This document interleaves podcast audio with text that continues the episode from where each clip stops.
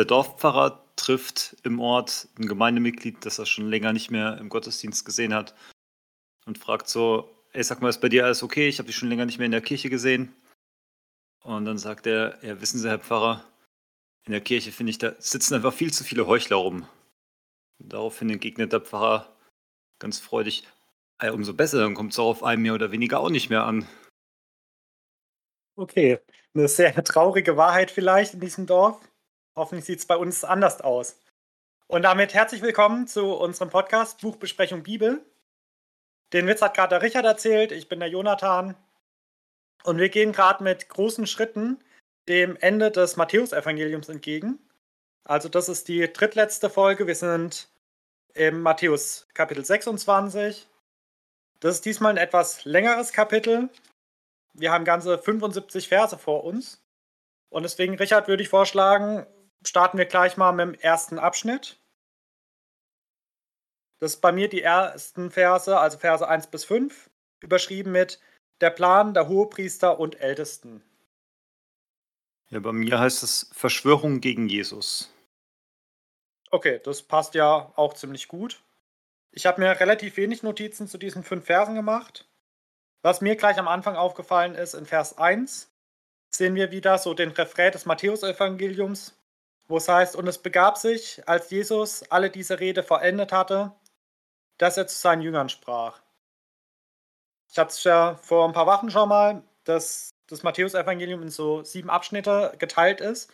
Das sind nicht immer beim Kapitelanfang oder Kapitelende. Manchmal auch mittendrin. Also der Bibel früher gab es ja keine Kapitel. Die wurden ja nachträglich eingeführt. Und jetzt fangen wir mit dem letzten, also mit dem siebten von sieben Abschnitten an, der wieder eingeleitet wird mit diesem Refrain, den wir also sechsmal hören. Also, und es begab sich, als Jesus äh, vollendet hatte, entweder die Rede oder die Gleichnisse vollendet hatte. Und jetzt macht er was weiter und jetzt spricht er mit seinen Jüngern. Und er warnt sie hier nochmal vor, dass das Passafest vor der Tür steht und ähm, ja, dass das jetzt auch die Zeit ist, wo der Menschensohn, also er, ähm, überantwortet wird und gekreuzigt wird. Und nach Vers 3 lesen wir, dass parallel sich die äh, Ältesten des Volkes, also die Hohepriester, treffen und dass sie mit, Pla äh, mit List einen Plan machen, wie sie Jesus töten können. Und wir lesen auch, dass sie es im Geheimen machen wollen. Also sie wollen es jetzt nicht während dem Fest machen, nicht in der Öffentlichkeit, weil sie Angst haben, dass sonst einen Aufstand geben kann. Und das fand ich hier so, ja, ist mir nochmal wichtig geworden, dass sie das hinterlistig machen, dass sie das versuchen im Verborgenen zu machen. Was waren so deine Gedanken, Richard? Ich bin auch am Anfang erstmal über diesen, äh, diesen Satz gestolpert, wo es dann heißt, ja, nachdem Jesus diese Rede beendet hatte, ne, wie du schon angesprochen hast, das nimmt jetzt Bezug auf das letzte Kapitel. Und das hatten wir geendet mit dieser doch sehr, diesen doch sehr harten Worten, ähm, wo es um die Schafe und die Böcke geht und die einen, die meinen, sie werden gerechtfertigt und äh, sind es doch nicht und äh, umgekehrt. Und da kann man sich nochmal sehr gut vorstellen, dass so viel wie Jesus jetzt schon gegen die Pharisäer immer geredet hat, dass die jetzt halt nochmal umso mehr angepisst sind. Und ja, deswegen tun sie jetzt diesen Plan schmieden. Und hier wird jetzt auch diese Todesankündigung von Jesus sehr, sehr konkret. Davor war das immer ohne genauen Termin. Da hieß es nur, ja, das wird noch passieren. Wir werden nach Jerusalem gehen und dann. Und jetzt sagt er direkt hier, jetzt steht das Pass mal bevor, jetzt ist nicht mehr lang quasi. Genau, und dadurch ist es jetzt halt sehr, sehr konkret. Und dann bei, bei diesem Plan, den hier die, die Priester beim Kaiphas dann im, in dem, seinem Palast dann schmieden, da fand ich, war das nochmal so ein bisschen sinnbildlich für, für deren Menschenfurcht, dass sie sagen, es darf aber auf keinen Fall während dem Fest passieren, es sind zu viele Leute in der Stadt, die, die könnten einen Aufruhr machen. Er muss das wirklich sehr kalkuliert vorgehen und überlegen, okay, wie können wir unsere Interessen durchsetzen mit möglichst wenig ja, Möglichkeit der anderen dazu intervenieren. Genau, das spricht für mich nochmal so ein bisschen für die, Mensch, äh, die Menschenfurcht von denen. Das stimmt. Es ist jetzt auch nicht das erste Mal, dass wir von dieser Menschenfurcht der Schriftgelehrten hören.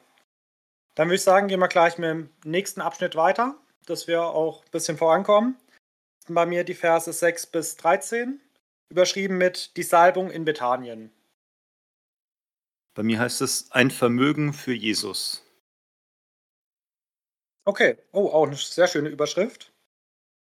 Genau, da geht es darum, dass ähm, Jesus und seine Jünger im Hause Simons eingeladen sind. Steht bei mir jetzt im Hause Simons des Aussätzigen. In der Parallelstelle im Lukasevangelium lesen wir, dass einer der Pharisäer ist. Und genau in der Parallelstelle im Johannesevangelium lesen wir auch, wer alles anwesend ist. Dass Lazarus, den Jesus von den Toten auferweckt hat, anwesend ist und seine beiden Schwestern Maria und Martha. Und genau hier in Matthäus Evangelium lesen wir nur, dass eine Frau kommt und teures äh, Salböl über Jesu Haupt ausgießt. Die Jünger empören sich darüber, dass es voll die Verschwendung ist, dass man das Geld ja auch, also man hätte das Salböl verkaufen können und das Geld den Armen geben können.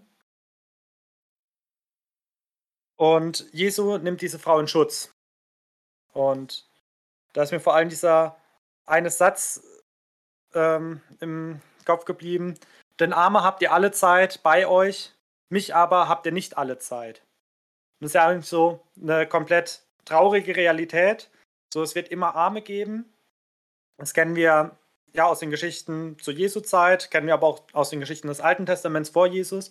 Und auch heute kennen wir es immer noch, dass es auch arme Leute gibt. Also, selbst wenn wir jetzt in Deutschland vielleicht weniger Arme sehen, aber gibt es ja auch spätestens wenn wir international in die Welt hinausblicken, Leute, die wirklich verhungern, weil sie kein Geld für Essen haben. Das ist einfach so eine traurige Realität, die es gibt. Und da fand ich es ganz spannend, dass Jesus so einen pragmatischen Ansatz geht und ja, diese Realität einfach hinstellt, sagt, okay, das ist so. Und da hilft es jetzt auch nicht, wenn man ja, den Geldbetrag des Öles vielleicht äh, den Armen gibt. Und äh, dann, Vers 13 fand ich auch noch wichtig, ähm, wo er nochmal diese Tat der Frau so herausstellt. Wo dies Evangelium gepredigt wird in der ganzen Welt, da wird man auch sagen zu ihrem Gedächtnis, was sie getan hat. Und das finde ich schön, das hat Matthäus hier aufgeschrieben und dadurch ist jetzt Realität. Wir reden auch noch über die Tat dieser Frau. Wir ja, können sagen, okay, sie hat Jesus gesalbt und Jesus hat es gefallen. Und damit gerät sie nicht in Vergessenheit. Und solange wir die Bibel haben, solange wir die Bibelstellen lesen und auslegen können, hat Jesus hier auch recht. Und das finde ich hier so schön. Willst du vielleicht erst noch mit deinen Gedanken ähm, ergänzen? Ich glaube, ich hätte da noch zwei, drei Stichpunkte. Ja, also zum einen ist mir noch eingefallen, dass du es eben von diesen armen Leuten hattest, die es ja schon immer gab und auch wie Jesus hier sagt, immer geben wird. Dass wir da sehr, sehr schnell halt an das Geld denken, auch weil es hier jetzt gerade um den Wert des Öls, um, um Geld ging. Aber selbst wenn wir hier jetzt durch unsere deutschen Fußgängerzonen laufen und dann irgendeinen Bettler sehen und denken, das soll sie mal nicht so haben, wir haben hier Sozialhilfe und der ist ja eigentlich versorgt, dann ist es ja nur die rein monetäre Ebene. Aber das kann ja trotzdem ein ganz armer Mensch sein, der sozial verarmt ist, der ja keine Freunde hat, niemanden, der sich mal ein paar Stunden mit ihm hinsetzt oder ja auch nur ein paar nette Worte wechselt. Und von dem her, ja, denke ich, muss man auf keinen Fall ins Ausland reisen, um auch ja hier in unserem reichen Deutschland sehr, sehr, sehr viele arme Leute antreffen zu können. Dann, was ich zur Geschichte an sich noch interessant finde, ist halt diese beiden Parallelstellen, die du schon angesprochen hast weil äh, jede Geschichte doch einen Fokus auf sehr unterschiedliche Sachen legt. Deswegen war das für mich auch oft gar nicht als genau dieselbe Geschichte. Ähm, ja, so direkt zu erkennen, weil es bei Lukas ging, geht es dann sehr darum, was, was Simon denkt, also der Gastgeber. Oder Johannes erwähnt dann, was die, die Hintergedanken von Judas, also dem Jünger, eigentlich waren, der das hier anprangert. Und das macht halt die Geschichte einerseits so facettenreich, andererseits ja, muss man viel hin und her blättern, weil halt, ja, was nirgendwo komplett drin steht. Aber ich denke, dass das hier jetzt eigentlich ganz, ganz nett ist, dass wir uns jetzt auf diese Facette konzentrieren, dass wir da halt auch in den Parallelstellen noch, noch Sachen zu besprechen haben. Genau, und hier geht es jetzt hauptsächlich um dieses Vermögen, dieses teure Öl, was, was die Dame hier verschwendet, um ihn zu salben als, ja, als, als Ehre, als ja, eine Messias-Salbung quasi. Und Jesus bezieht das jetzt aber auch schon direkt auf, auf seine, seine Totensalbung. Wir kennen es ja aus der Ostergeschichte, dass die Frauen gar nicht mehr dazu kommen werden, ihn zu salben, weil, ja, weil er, er dann schon auferstanden ist. Und dass das jetzt quasi die, die vorgehende Salbung ist für sein Begräbnis, was hier jetzt für die Jünger auch erstmal absolute Rätsel noch sind. Genau, und dann ist hier halt dieses, wie es bei mir auch in der, in der Überschrift schon heißt, ein Vermögen für Jesus, dieses Verschwenderische. Weil wenn, wenn Gott uns was gibt, dann, dann ist er auch immer sehr verschwenderisch.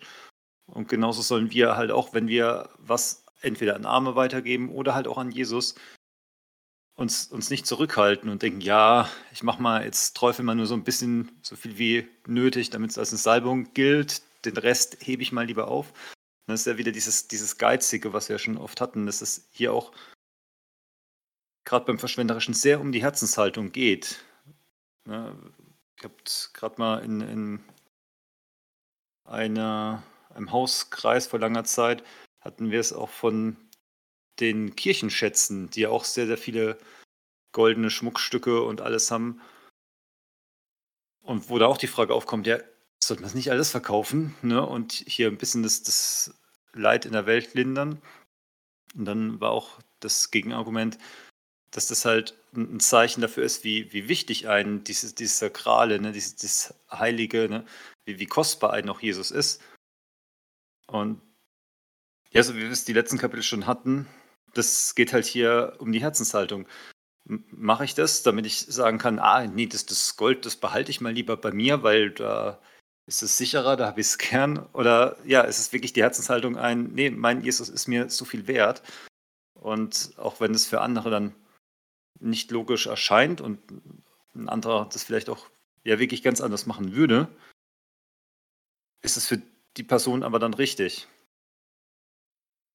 Genau, von dem her ist es hier so spannend, dass, dass Jesus hier auch in keinster Weise irgendwie sagt, ja, prinzipiell sollte man das schon mal gegenrechnen, ob sich das lohnt, sondern er, er ist hier voll des Lobes. Und dann, wie du auch schon, schon festgestellt hast, diese, diese Erwähnung, dass überall, wo das Evangelium gepredigt wird, auch diese Frau erwähnt wird. Und ja, da, da finde ich, sieht man schön, Jesus macht seine Geschichte. Er sagt überall, da wo von mir geredet wird, soll auch von ihr geredet werden. Also er verbindet seine Geschichte mit ihr.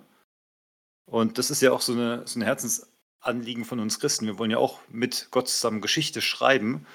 Und ja, von dem her finde ich, das ist ein sehr, sehr gutes Beispiel, was man sich daran nehmen kann.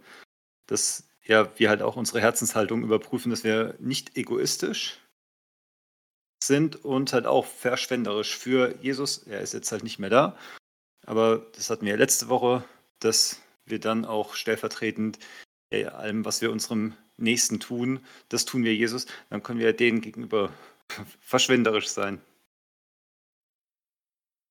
Ja, gerade diesen beiden Punkten des verschwenderischen Gebens und vor allem das, was du gesagt hast, der Herzenshaltung. Ich glaube, das sind wirklich so wichtige Dinge, denen ich mich da 100% anschließen kann.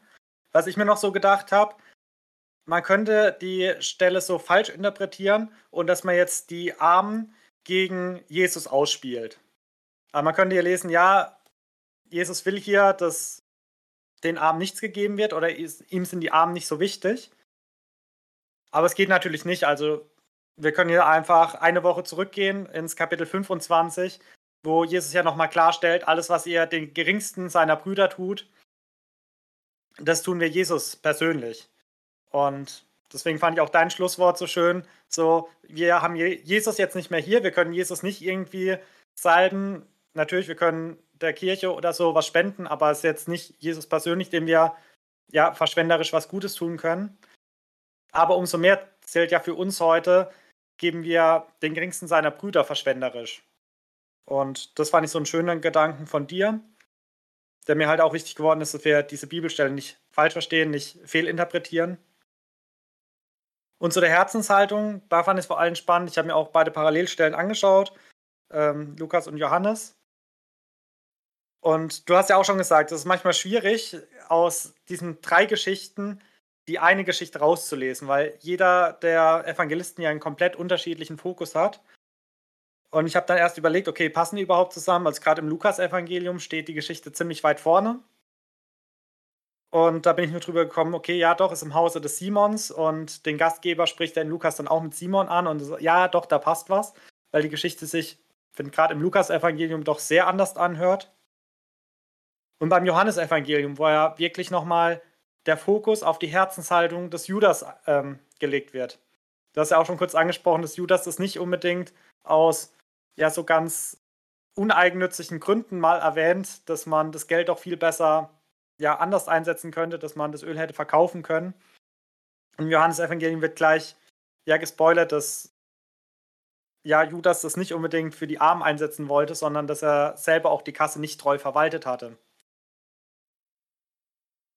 Und genau, ich glaube, diese Herzenshaltung ist das, was bei uns ja auch so wichtig ist. Also auch wie wir mit unserem Geld umgehen.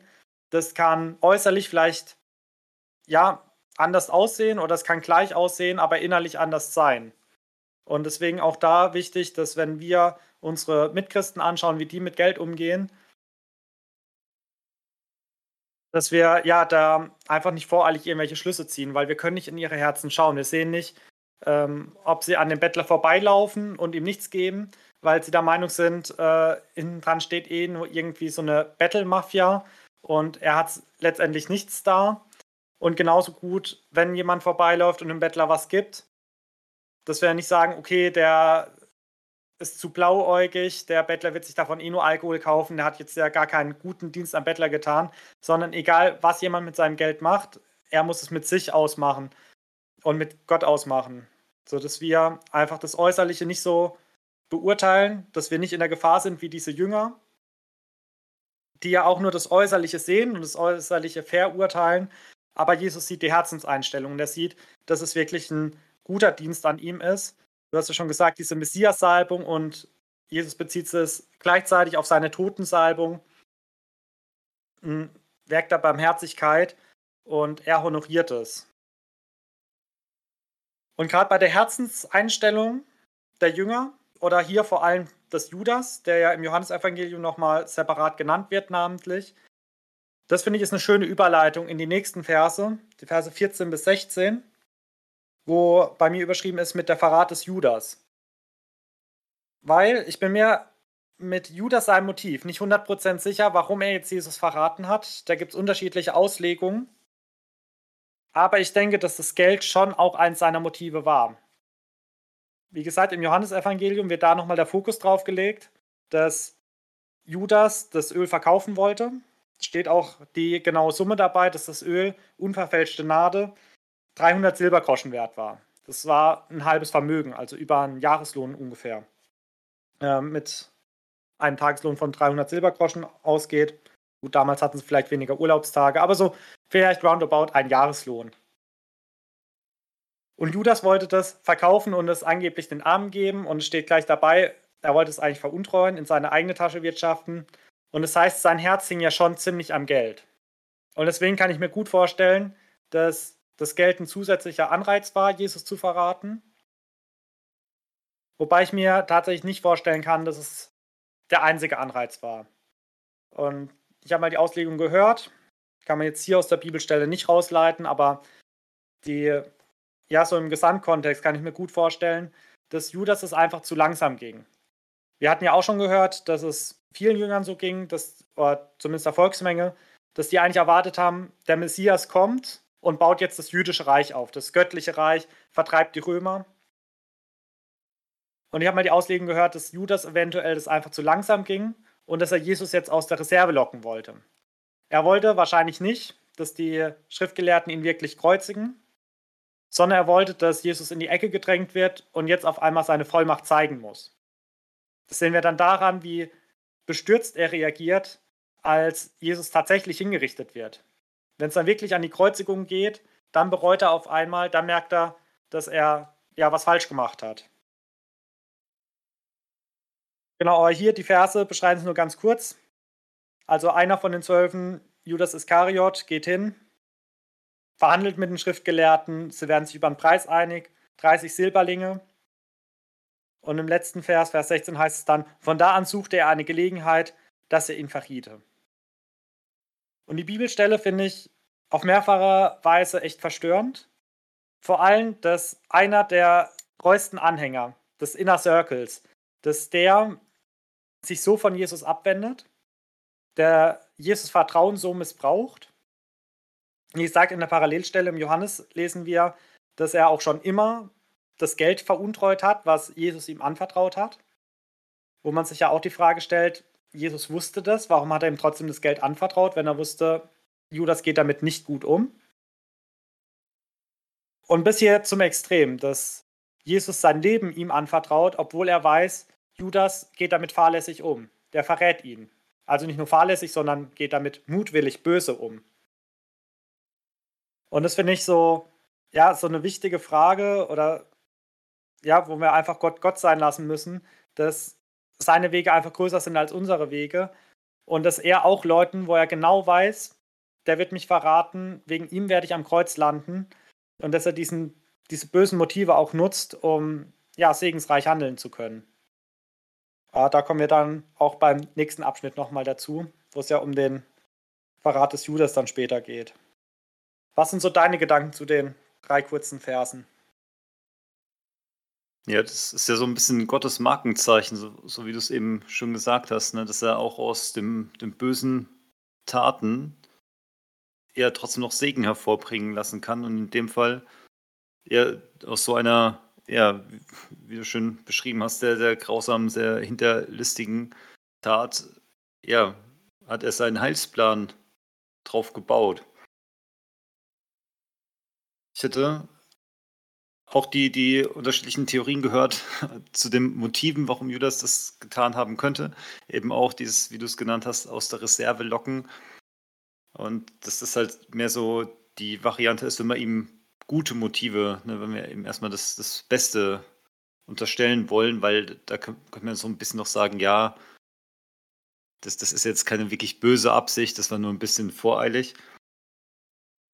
Genau, aber dadurch, dass diese Geschichte da von dran passiert ist, kann ich mir, wie du auch schon gesagt hast, gut vorstellen, dass es halt doch die, ja, der, der Geiz, der Eigennutz war.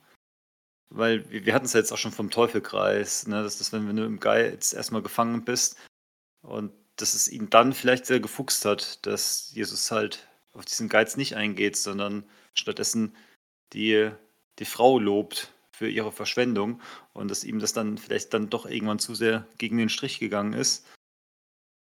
Ja, aber das ist ja alles nur Spekulation, steht hier jetzt nicht drin. Um jetzt zu den Versen konkret zurückzukommen, fand, fand ich die Frage erstmal spannend, die, die der Judas den ähm, stellt. Also die Initiative geht ja von ihm aus. Es ist nicht so, dass die irgendwie zu den Jüngern gegangen wären und gefragt hätten, wer hätten Lust, hier beim Verrat mitzumachen, sondern er geht da aktiv hin und fragt, was zahlt ihr mir, wenn ich ihn euch ausliefer? Und gerade wenn wir dann an, an Gethsemane schon ein bisschen vorgreifen, habe ich mir die Frage gestellt, was, was bringt das? Ich meine, zu der damaligen Zeit hat jeder da Jesus gekannt, ne? der, oder auch der Verräterkuss. Ne? Den Rabbi wirst du in der Gruppe immer erkennen und gerade so einen Stadtbekannten wie Jesus, ne? was, was war jetzt so diese große Verrattat? Und da finde ich dann den Vers 16 so wichtig, wo es heißt, Judas sucht ab dann eine günstige Gelegenheit für den Verrat.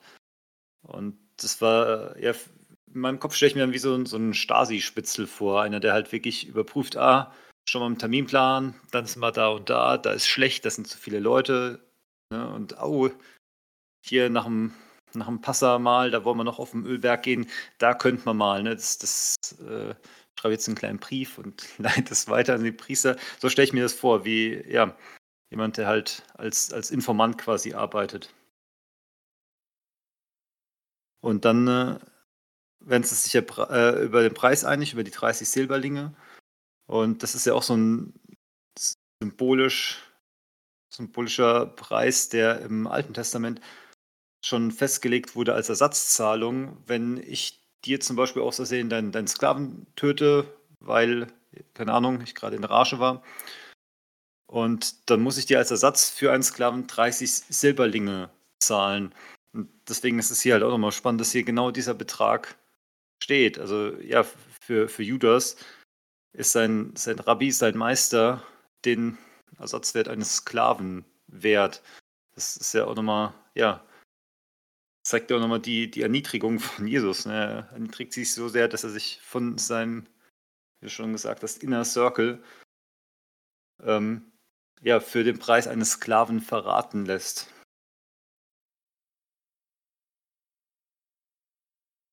Genau, also alles in allem ist einfach sehr faszinierend, wie viele krasse Details doch in so drei kleinen Versen stecken können. Ja, stimmt. Gerade so den äh, Preis für den Sklaven, das hatte ich auch schon mal gehört, hat es vergessen gehabt, aber schön, dass du es nochmal ansprichst, weil es ja wirklich ein ja doch sehr prägnantes Detail ist, dass Jesus sich hier als Knecht, als Sklave erniedrigt. Und es passt ja auch ja, zu seiner Beschreibung, dass er ja Knechtgestalt angenommen hat für uns.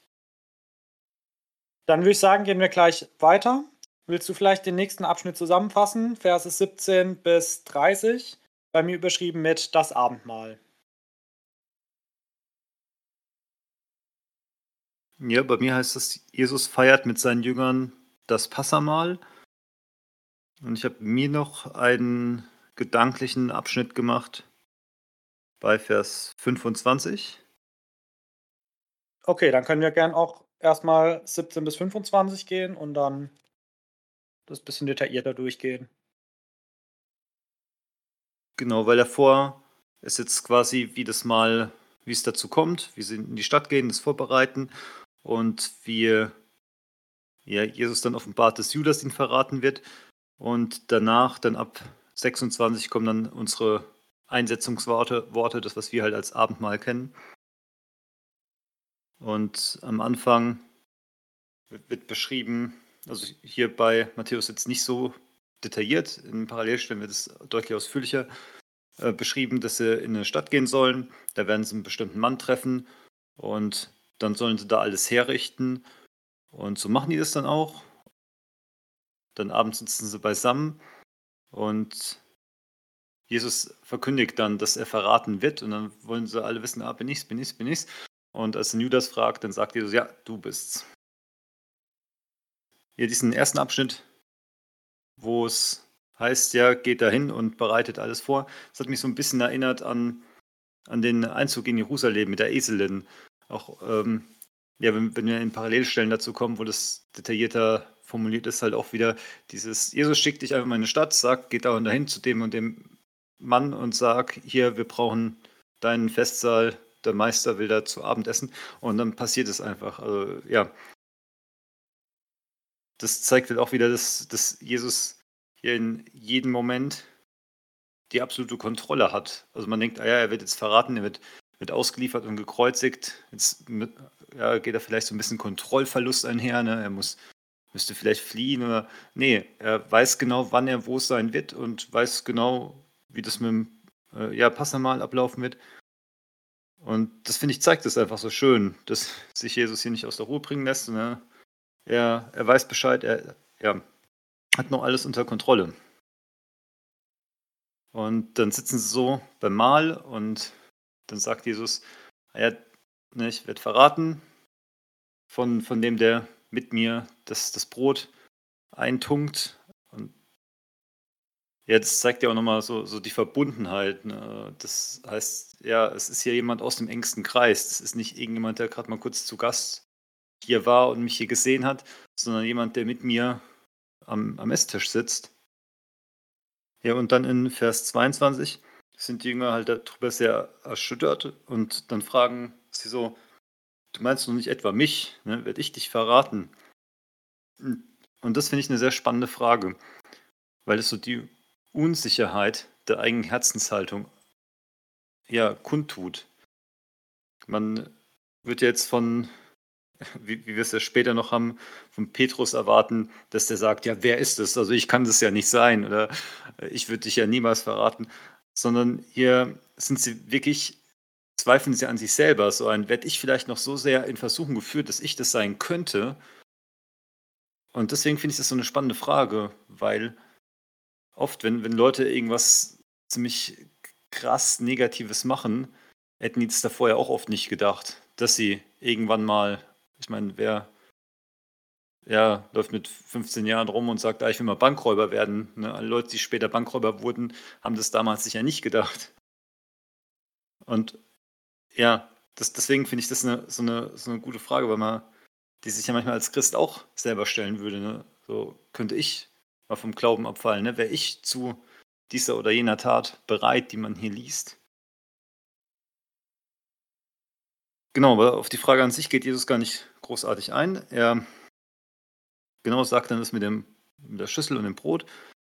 Und dann diese mega spannende, wo ich mir wirklich gar nicht vorstellen kann, wie das damals abgelaufen sein muss, als dann Judas fragt und sagt, ja, Rabbi, ich bin's doch nicht, oder? Nee, oder wie, wie fragt er hier? Bin ich's, Rabbi. Genau, Rabbi, bin ich es? Und dann sagt Jesus, ja, du sagst es. Und da hört der Bericht einfach auf. Und dann geht es mit den Einsetzungsworten weiter, wo ich auch denke, da muss doch jetzt erstmal krasse Bestützung unter allen gewesen sein, weil nach, nach so einer Aussage ähm, wissen jetzt alle Bescheid. Selbst Judas weiß jetzt Bescheid. Oh, Jesus kennt meinen Plan. Also das ist ja so. Ja, ich kann mir das gar nicht vorstellen, wie das da abgelaufen sein muss. Und es zeigt halt auch nochmal, Jesus scheut sich nicht davor, die Leute auch im inneren Kreis um sich herum zu behalten und ihn jetzt nicht wegzuschicken, obwohl er das genau weiß, dass wie du schon so schön gesagt hast, ne, dass er ihm trotzdem die Kasse anvertraut, obwohl er weiß, er ist untreu und er lässt ihn jetzt hier trotzdem dabei sein, obwohl er es nicht nur weiß, sondern ihm sogar direkt ins Gesicht gesagt hat, ja, du wirst mich verraten. Genau, deswegen ist es so, so eine Situation, die, die ich von meinem Kopf her nicht fassen kann, wie das, wie das da genau abgelaufen sein muss. Vielleicht hast du daher eine gute Antwort. Ja, ich möchte trotzdem nochmal von vorne beginnen. So wie du schon gesagt hast, Verse 17 bis 19 hat es mich auch sehr an den Einzug in Jerusalem, an den Palmsonntag erinnert. Diese Parallele mit geht hin und sie gehen hin und finden alles so vor, wie Jesus es gesagt hat. Erinnert ja schon stark an die Eselin. Und das umso mehr, wenn man sich überlegt, es ist gerade ein jüdischer Festtag und sie sind in der jüdischen Hauptstadt. Und so als vielleicht ganz schwache Parallele habe ich mir überlegt, wenn man ähm, an Weihnachten mit seiner Familie essen gehen will und es fällt erst einen am Weihnachten ein. An Heiligabend überlegt man, ja, wo wollen wir jetzt essen? Wir sind ja 13 Leute und suchen jetzt einen Platz im Restaurant. Und ich denke, dass es in etwa so war zum äh, ersten Tag der ungesäuerten Brote in Jerusalem noch einen Festsaal zu finden wo man zu 13 in Ruhe sitzen konnte.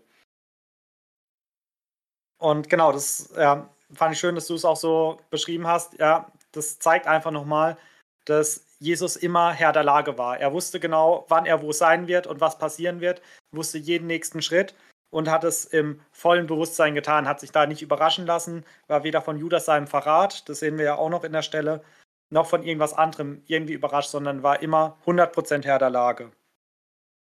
Und dann, du hast ja auch schon gesagt, als Jesus ankündigt, dass er verraten wird von einem aus seiner Mitte, einem, der ja mit ihm das Brot in den Kelch tunkt, also wirklich einer, der engste Gemeinschaft mit ihm führt, da zweifeln erstmal alle. Und ja, diese Ungewissheit, ja, werde ich immer treu zu Jesus stehen. Das finde ich da auch nochmal schön, dass das auch was war, was jeden der Jünger irgendwie geteilt hat. Und auch, ja, wie du es nochmal herausgestellt hast, selbst Petrus, einer, der ja dann in den Folgeversen auch aufsteht und sagt, ich werde dich nie verleugnen, dass auch er gezweifelt hat und überlegt hat, äh, aber ich werde es doch hoffentlich nicht sein. Und ja, diese Ungewissheit, dass das nichts Schlimmes ist, nichts Verwerfliches ist, sondern dass es ja auch seine engsten Vertrauten geteilt haben, dass auch sie mal an sich selbst gezweifelt haben. Und ich glaube, das macht ja auch demütig, wenn ich mir die Frage stelle, ja, Herr, ich weiß nicht, ob ich dir immer treu sein kann, gib mir dafür die Stärke, ist, glaube ich, viel besser, als wenn wir uns wie Petrus in den späteren Versen hinstellen und sagen, ja, ich bin von mir aus so toll, ich werde auf jeden Fall standhaft bleiben. Genau, und dann Judas. Du hast ja schon schön zusammengefasst und so beschrieben. Auch Judas geht dann hin und fragt, Herr, bin ich es etwa? Und da bin ich ein bisschen stutzig geworden, weil er weiß ja, dass er ihn verratet, äh, verrät. Er, wie wir in Vers 16 gelesen haben, ist ja schon die ganze Zeit beim Grübeln. Ich fand da deinen Stasi-Vergleich sogar äh, so gut. Seitdem er diese 30 Silberlinge gekriegt hat oder versprochen bekommen hat, ist er am Überlegen, ja, wann ist jetzt die perfekte Zeit gekommen? Wann sind wir in Ruhe, dass es keiner mitkriegt? Wann können wir ihn, wie Jesus es später beschreibt, wie so ein Räuber festnehmen lassen, ohne dass es jemand mitkriegt? Und hier, deswegen diese Frage, ich bin, äh, bin ich's Rabbi, ich glaube, der hat schon was Heuchlerisches. Hat gemerkt, so, ah, alles sind so am Fragen, jetzt gehe ich auch mal hin und frage auch mal. Weil eigentlich in seinem Herzen wusste er ja genau, dass er es ist. Und vielleicht wollte er auch da Jesus testen, so, ja, hoffentlich hat Jesus noch keine Ahnung, wer es ist. Aber ja, ich würde da Geld für zahlen, in Judas seinen Kopf zu blicken während diesem Moment. Weil ich stelle es mir so vor, wenn du weißt, ich will gerade meinen Meister verraten, ich will den Messias ans Kreuz liefern und er weiß es. Bei der Ansage sagt er, okay, einer von euch wird mich verraten. Und eigentlich müsste er doch im Boden versinken und sagen, okay, äh, Jesus, du hast in mein Herz geblickt und es tut mir leid. Aber er spielt seine Rolle hier einwandfrei durch. Und tut so, als ob er es nicht wüsste. Und Jesus antwortet ihm ja, du sagst es, du bist es wirklich. Und du hast ja die Frage gestellt, wie wird es dann ausgesehen haben? Wird da nicht ein Tumult ausgebrochen sein? Aber wenn wir die Parallelstellen betrachten, merken wir, dass das eine private Unterhaltung zwischen Judas und Jesus war. Die Jünger haben das nicht mitgekriegt. Ich glaube, im Johannesevangelium steht es ja, wo Jesus ihm sagt, äh, das, was du tun willst, das tue jetzt. Und Judas steht auf, um ihn zu verraten. Und die anderen Jünger wissen nicht, um was es geht. Die denken, er soll noch irgendwelche Besorgungen für den nächsten Tag, fürs Passafest machen, weil Judas ja die Kasse verwaltet. Er verwaltet die Geldbörse. Und deswegen denken sie, der hat jetzt irgendeinen Auftrag von Jesus bekommen. Dabei ermutigt Jesus ihn nur dazu, den Auftrag der äh, Schriftgelehrten, der Hohepriester, auszuführen. Und ja, wie gesagt, diese, wie das genau in Judas vor allem seinem Kopf ausgesehen hat, wird mich echt mal interessieren. Im Johannesevangelium lesen wir auch, dass zu einem gewissen Zeitpunkt dann der Teufel in Judas gefahren ist. Ich kann es mir vorstellen, dass ähnlich war wie beim Pharao, der erst aus eigenen Stücken entschieden hat, das Volk Israel nicht gehen zu lassen. Und irgendwann lesen wir, und Gott verhärtete sein Herz. Und das so auch vielleicht bei Judas war, dass er lange Zeit aus eigenen Stücken ja, dazu bereit war, Jesus zu verraten. Und irgendwann war dann der Punkt, wo er gar nicht mehr anders konnte, wo sein Herz so verhärtet war, dass Johannes beschreibt, wie dass der Teufel selber ihn eingefahren ist und ihn fremdgesteuert hat. Aber zu der Stelle kommen wir dann im Johannesevangelium, wo wir das nochmal genauer betrachten können. Wie gesagt, ich kann es mir so ein bisschen vorstellen, dass dann irgendwann der Punkt erreicht ist, wo ja, Judas einfach nur noch handelt. Aber ich bin mir sicher, dass die anderen Jünger, die anderen elf, das gar nicht so mitgekriegt haben. Die haben einfach nur gesehen, Judas geht und macht jetzt irgendwelche Besorgungen. Aber Jesus wusste genau, was jetzt passiert. Und dann geht es ja weiter, du hast schon gesagt, mit den Einsetzungsworten, die wir schon kennen. Und da finde ich jetzt eine ganz wichtige Frage, die leider in keiner der Bibelstellen beantwortet wird und wo es unterschiedliche Auslegungsvarianten gibt. War Judas beim Abendmahl dabei? Ich finde, wenn wir jetzt Matthäus-Evangelium lesen, liest es sich fast so, als ob er dabei war. Also hier sehen wir jetzt nicht, dass er geht. An anderen Stellen wird betont, dass er geht, aber nicht genau, wann er geht. Also ob vor dem Abendmahl oder nach dem Abendmahl. Und je nach Gemeinderichtung ist man der Ansicht, okay, Judas war nicht beim Abendmahl dabei. Und daraus wird dann rückgefolgert, äh, rückgeschlossen, ja, es dürfen nur würdige Christen beim Abendmahl dabei sein. Und andere Gemeinderichtungen sagen, okay, Judas war auch beim Abendmahl dabei. Deswegen ist es nicht an uns zu beurteilen, wer einmal dabei sein darf. Und wenn Jesus selbst Judas am Tisch gelassen hat, dann wer sind wir, um irgendwelche Leute vom Abendmahl auszuschließen? Geht jetzt hier in der Bibelstelle vielleicht so weit, werden wir hoffentlich auch noch an anderer Stelle mal ein bisschen tiefer reinblicken können. Aber ich finde diesen Gedanken spannend. So, war Judas dabei oder nicht? Und dann auch, ja, inwieweit ist es an uns, den Tisch des Herrn reinzuhalten, da auch mehr oder weniger zu überprüfen. Also es gibt Gemeinderichtungen, da braucht man wirklich so einen Leumundungsbrief, dass man beim Abendmahl teilnehmen darf. Äh, bei geschlossenen Brüdergemeinden zum Beispiel. Oder genau, äh, haben wir gar kein Recht darauf zu schauen und äh, darf einfach jeder teilnehmen? Oder gibt es da irgendwas so zwischendrin? Genau, auf jeden Fall jetzt die Einsetzungsworte, die ja doch ziemlich bekannt sind, wo Jesus das Brot nimmt, äh, dankt und bricht es und verteilt es und sagt, dies ist mein Leib. Dann nimmt er den Kelch, dankt und gibt ihn weiter und sagt, dies ist mein Blut. Und da fand ich es ganz spannend in Vers 28, wo es heißt, das ist mein Blut, des Bundes, das vergossen wird für viele zur Vergebung der, Sün äh, der Sünden. Also hier wird ein neuer Bund geschlossen. Wir haben ja im Alten Testament den alten Bund, auch durch Blut ge äh, geschlossen, und hier ein neuer Bund. Der Bund des Neuen Testamentes, der Bund des Kreuzestod Jesu. Und die Formulierung hier fand ich aber so wichtig. Das Blut, das vergossen wird für viele. Hier steht nicht das Blut, was vergossen wird für alle. Und das, obwohl Jesus ja eigentlich will, dass alle errettet werden, aber hier betont er, das ist nicht für alle, es ist nur für viele. Und das finde ich so wichtig, dass dieses Blut nur denen Errettung gibt, die es auch wirklich annehmen. Nur wenn wir Jesu Kreuzestod annehmen, dann ist das Blut auch für uns geflossen, dann gibt es auch uns Vergebung der Sünden. Aber dann ist es für alle Sünden von uns gestorben, äh, vergossen worden. Jesus ist für alle Sünden von uns gestorben.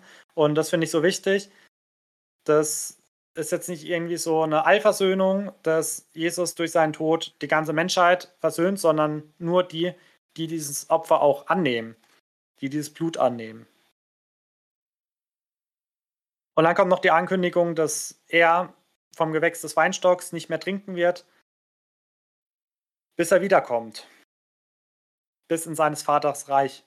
Und das finde ich auch so schön. Also Jesus sagt hier, okay, wenn sein neues Reich aufgebaut wird, wenn er wieder da ist, dann werden wir mit ihm auch wieder das Abendmahl feiern können. Also wir werden auch essen und trinken können, wir können dann mit ihm genießen, mit ihm Gemeinschaft haben und auch so eine Tischgemeinschaft, so was, was für uns ja auch was Natürliches ist. Wenn man Gemeinschaft hat, dass man zusammen isst, zusammen trinkt.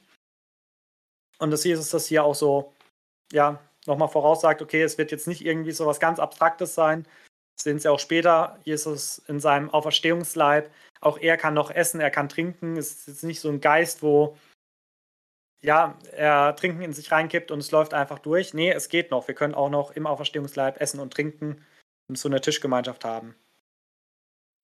Genau, und dann ähm, loben sie noch, sie danken noch, stimmen Lobgesang an und dann gingen sie hinaus zum Ölberg.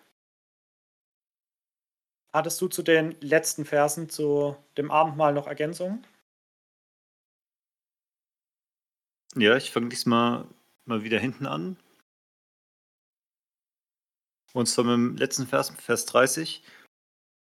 Wie du eben gesagt hast, nach, nach dem Lobgesang gingen sie dann raus zum Ölberg. Und das war damals so die Liturgie, dass man dann anscheinend Psalm 115 bis 118 noch gesungen hat und danach rausgegangen ist, weil das war ja das, das Passafest und die Juden haben da ja eine sehr, sehr strikte, äh, strikte Liturgie, wann sie was wie machen. Und diese Liturgie erinnert ja an den Auszug von Ägypten. Deswegen isst man da dann diese ungesäuerten Brote. Und ich habe dann gehört, dass dann halt auch diese, dieses ähm, Dankeslied dazu gehört und dann halt auch, dass man rausgeht, dass das dann wirklich den Auszug symbolisiert. Man geht dann aus dem Haus raus und ja, die in Jerusalem dann halt zum Beispiel zum Ölberg, anderswo vielleicht woanders sind. Und ja, Jesus ist ja absolut Jude und hält sich ja auch an die ganzen Traditionen und macht deswegen auch diese Liturgie komplett mit. Und das ist jetzt das Spannende von unseren Einsetzungsworten, weil die jetzt halt nicht zur Passa-Routine gehören, sondern die jetzt quasi so die Ergänzung sind. Da müssen auch seine Jünger wahrscheinlich erstmal ganz, ganz irritiert geguckt haben, weil sie die normale Passachroutine wahrscheinlich von klein auf kannten. Und auf einmal fängt er da mit, mit ganz anderen Worten an und erklärt jetzt halt den neuen Bund. Und der, der alte Bund, der ähm, ja im, in, in diesem Passa besteht, der, der auch das Judentum besiegelt, das war ja ein Bund, da war, warst du durch Geburt drin. Ne? Wenn, wenn deine Mutter äh, jüdisch war, dann warst du automatisch auch jüdisch. Und dann wurdest du beschnitten, da hast du kein Mitspracherecht gehabt. Und so ist es jetzt auch bei diesem neuen Bund, wie, wie du schon, schon gesagt hast, das Blut ist für viele vergossen. Und wenn man sich jetzt fragt, okay, für wen? Für die, die es annehmen. Weil das ist jetzt kein Bund, wo man einfach reingeboren wird und dadurch hat man jetzt die Errettung, sondern nein, jeder muss sich äh, aktiv dafür entscheiden. Und dann ist halt auch hier das, das Spannende generell, was jetzt den, den neuen Bund vom, vom alten Bund unterscheidet. Weil dieses Passa, das kommt ja vom Passover, also vom Vorbeigehen, weil damals, als, als sie aus, Ägypten, aus Ägypten ausgezogen sind, wir hatten es ja da schon eben davon, dass beim Pharao dann das Herz verhärtet wird, auch hier, damit Gott wieder all seine Vollmacht zeigen kann. Und da ist halt als letzte Strafe dieser Todesengel durchgegangen und hat in jedem Haushalt den Erstgeborenen, den Erben quasi, getötet. Und nur bei den Juden nicht. Und auch nur, wenn die ein, ein Lamm geschlachtet haben und dann den Pfosten mit, mit Blut ähm, bestrichen haben. Und ja, dieser alte Bund wird dadurch jetzt abgelöst. Aber das Prinzip bleibt dasselbe. Es muss wieder Blut fließen und auch wieder, damit der Tod vorbeigeht. Und ja, diesmal müssen wir halt glücklicherweise nicht jede Familie jedes Jahr ein Lamm schlachten, sondern ja, Jesus ist für uns alle gestorben, hat dieses Blut vergossen. Und wenn wir uns darauf berufen und dieses Blut annehmen, ähm, wir, wir, trinken es jetzt halt in Form von Wein und müssen es nicht mehr an die, an die Tür pinseln. Aber auch das ist die Bedingung, die erfüllt sein muss, damit der Tod an uns vorbeigeht. Und von dem her finde ich diese, ja, diese Erweiterung des Bundes oder halt der, der neue Bund so passend. Das ist nicht ein, ja, irgendwas Komisches hört jetzt auf und wir fangen irgendwas Neues Komisches an, sondern es ist wirklich ein roter Faden. Das hat von, von ja, den ersten mosaischen Gesetzen bis jetzt ja alles komplett Sinn gemacht und es ist einfach eine, eine rote Linie, die sich durchzieht. Und deswegen sind halt ja unsere Einsetzungsworte so stark, wie sie nun mal sind. Ja, sehr schön. Auch gerade so diesen Übertrag vom Passafest auf den neuen Bund finde ich auch immer wieder wichtig, dass wir uns das vor Augen führen, dass das keine losgelösten Geschichten sind, sondern es wirklich ein roter Faden ist, der durch die ganze Schrift geht. Finde ich das nochmal sehr schön zusammengefasst. Dann würde ich weitermachen mit dem nächsten Abschnitt. Bei mir überschrieben mit die Ankündigung der Verleugnung des Petrus. Es sind Verse 31 bis 35. Auch wieder eine ziemlich bekannte Bibelstelle. Jesus sagt, dass ja, alle Ärgernis nehmen, also alle werden Anstoß nehmen an ihn. Es werden ihn alle verlassen. Zitiert er nochmal aus dem Alten Testament, aus Saraja, wo steht, ich werde den Hirten schlagen und die Schafe der Herde äh, werde ich zerstreuen. Und Petrus, den wir ja schon so als den vorlauten Jünger kennengelernt haben, der so ein bisschen ja, nicht auf den Mund gefallen ist, der das Herz auf der Zunge hat, der haut gleich raus, nee, ich werde auf keinen Fall Ärgernis an dir nehmen. Ich werde dich niemals im Stich lassen und selbst wenn ich sterben, äh, wenn ich mit dir sterben muss, werde ich dich nicht verleugnen. Und dann der letzte Satz, den hatte ich tatsächlich nicht im Kopf, dass das auch noch dabei steht. Das gleiche sagten auch alle Jünger. Ich kann es mir so vorstellen, also wir haben ja nur die Verleugnung des Petrus im Kopf, aber dass wenn so einer vorprescht und sagt, niemals werde ich dich verleugnen, dann stimmen so alle mit ein und sagen, ja, ja, ich werde dich auch nie verleugnen. Nein, wie, wie käme ich nur dazu? Und das Spannende ist halt dieser Fokus auf Petrus, der dann auch später nochmal in Fokus genommen wird, wo er Jesus nicht nur einmal, nicht nur zweimal, sondern gleich dreimal verleugnet. Wo er dann auch nicht nur sagt, ja, äh, kenne ich nicht, sondern wo er wirklich auch schwört und sagt, dass er sonst verflucht sein soll. Also wirklich diese Bekräftigung, die wir eh nicht machen sollen.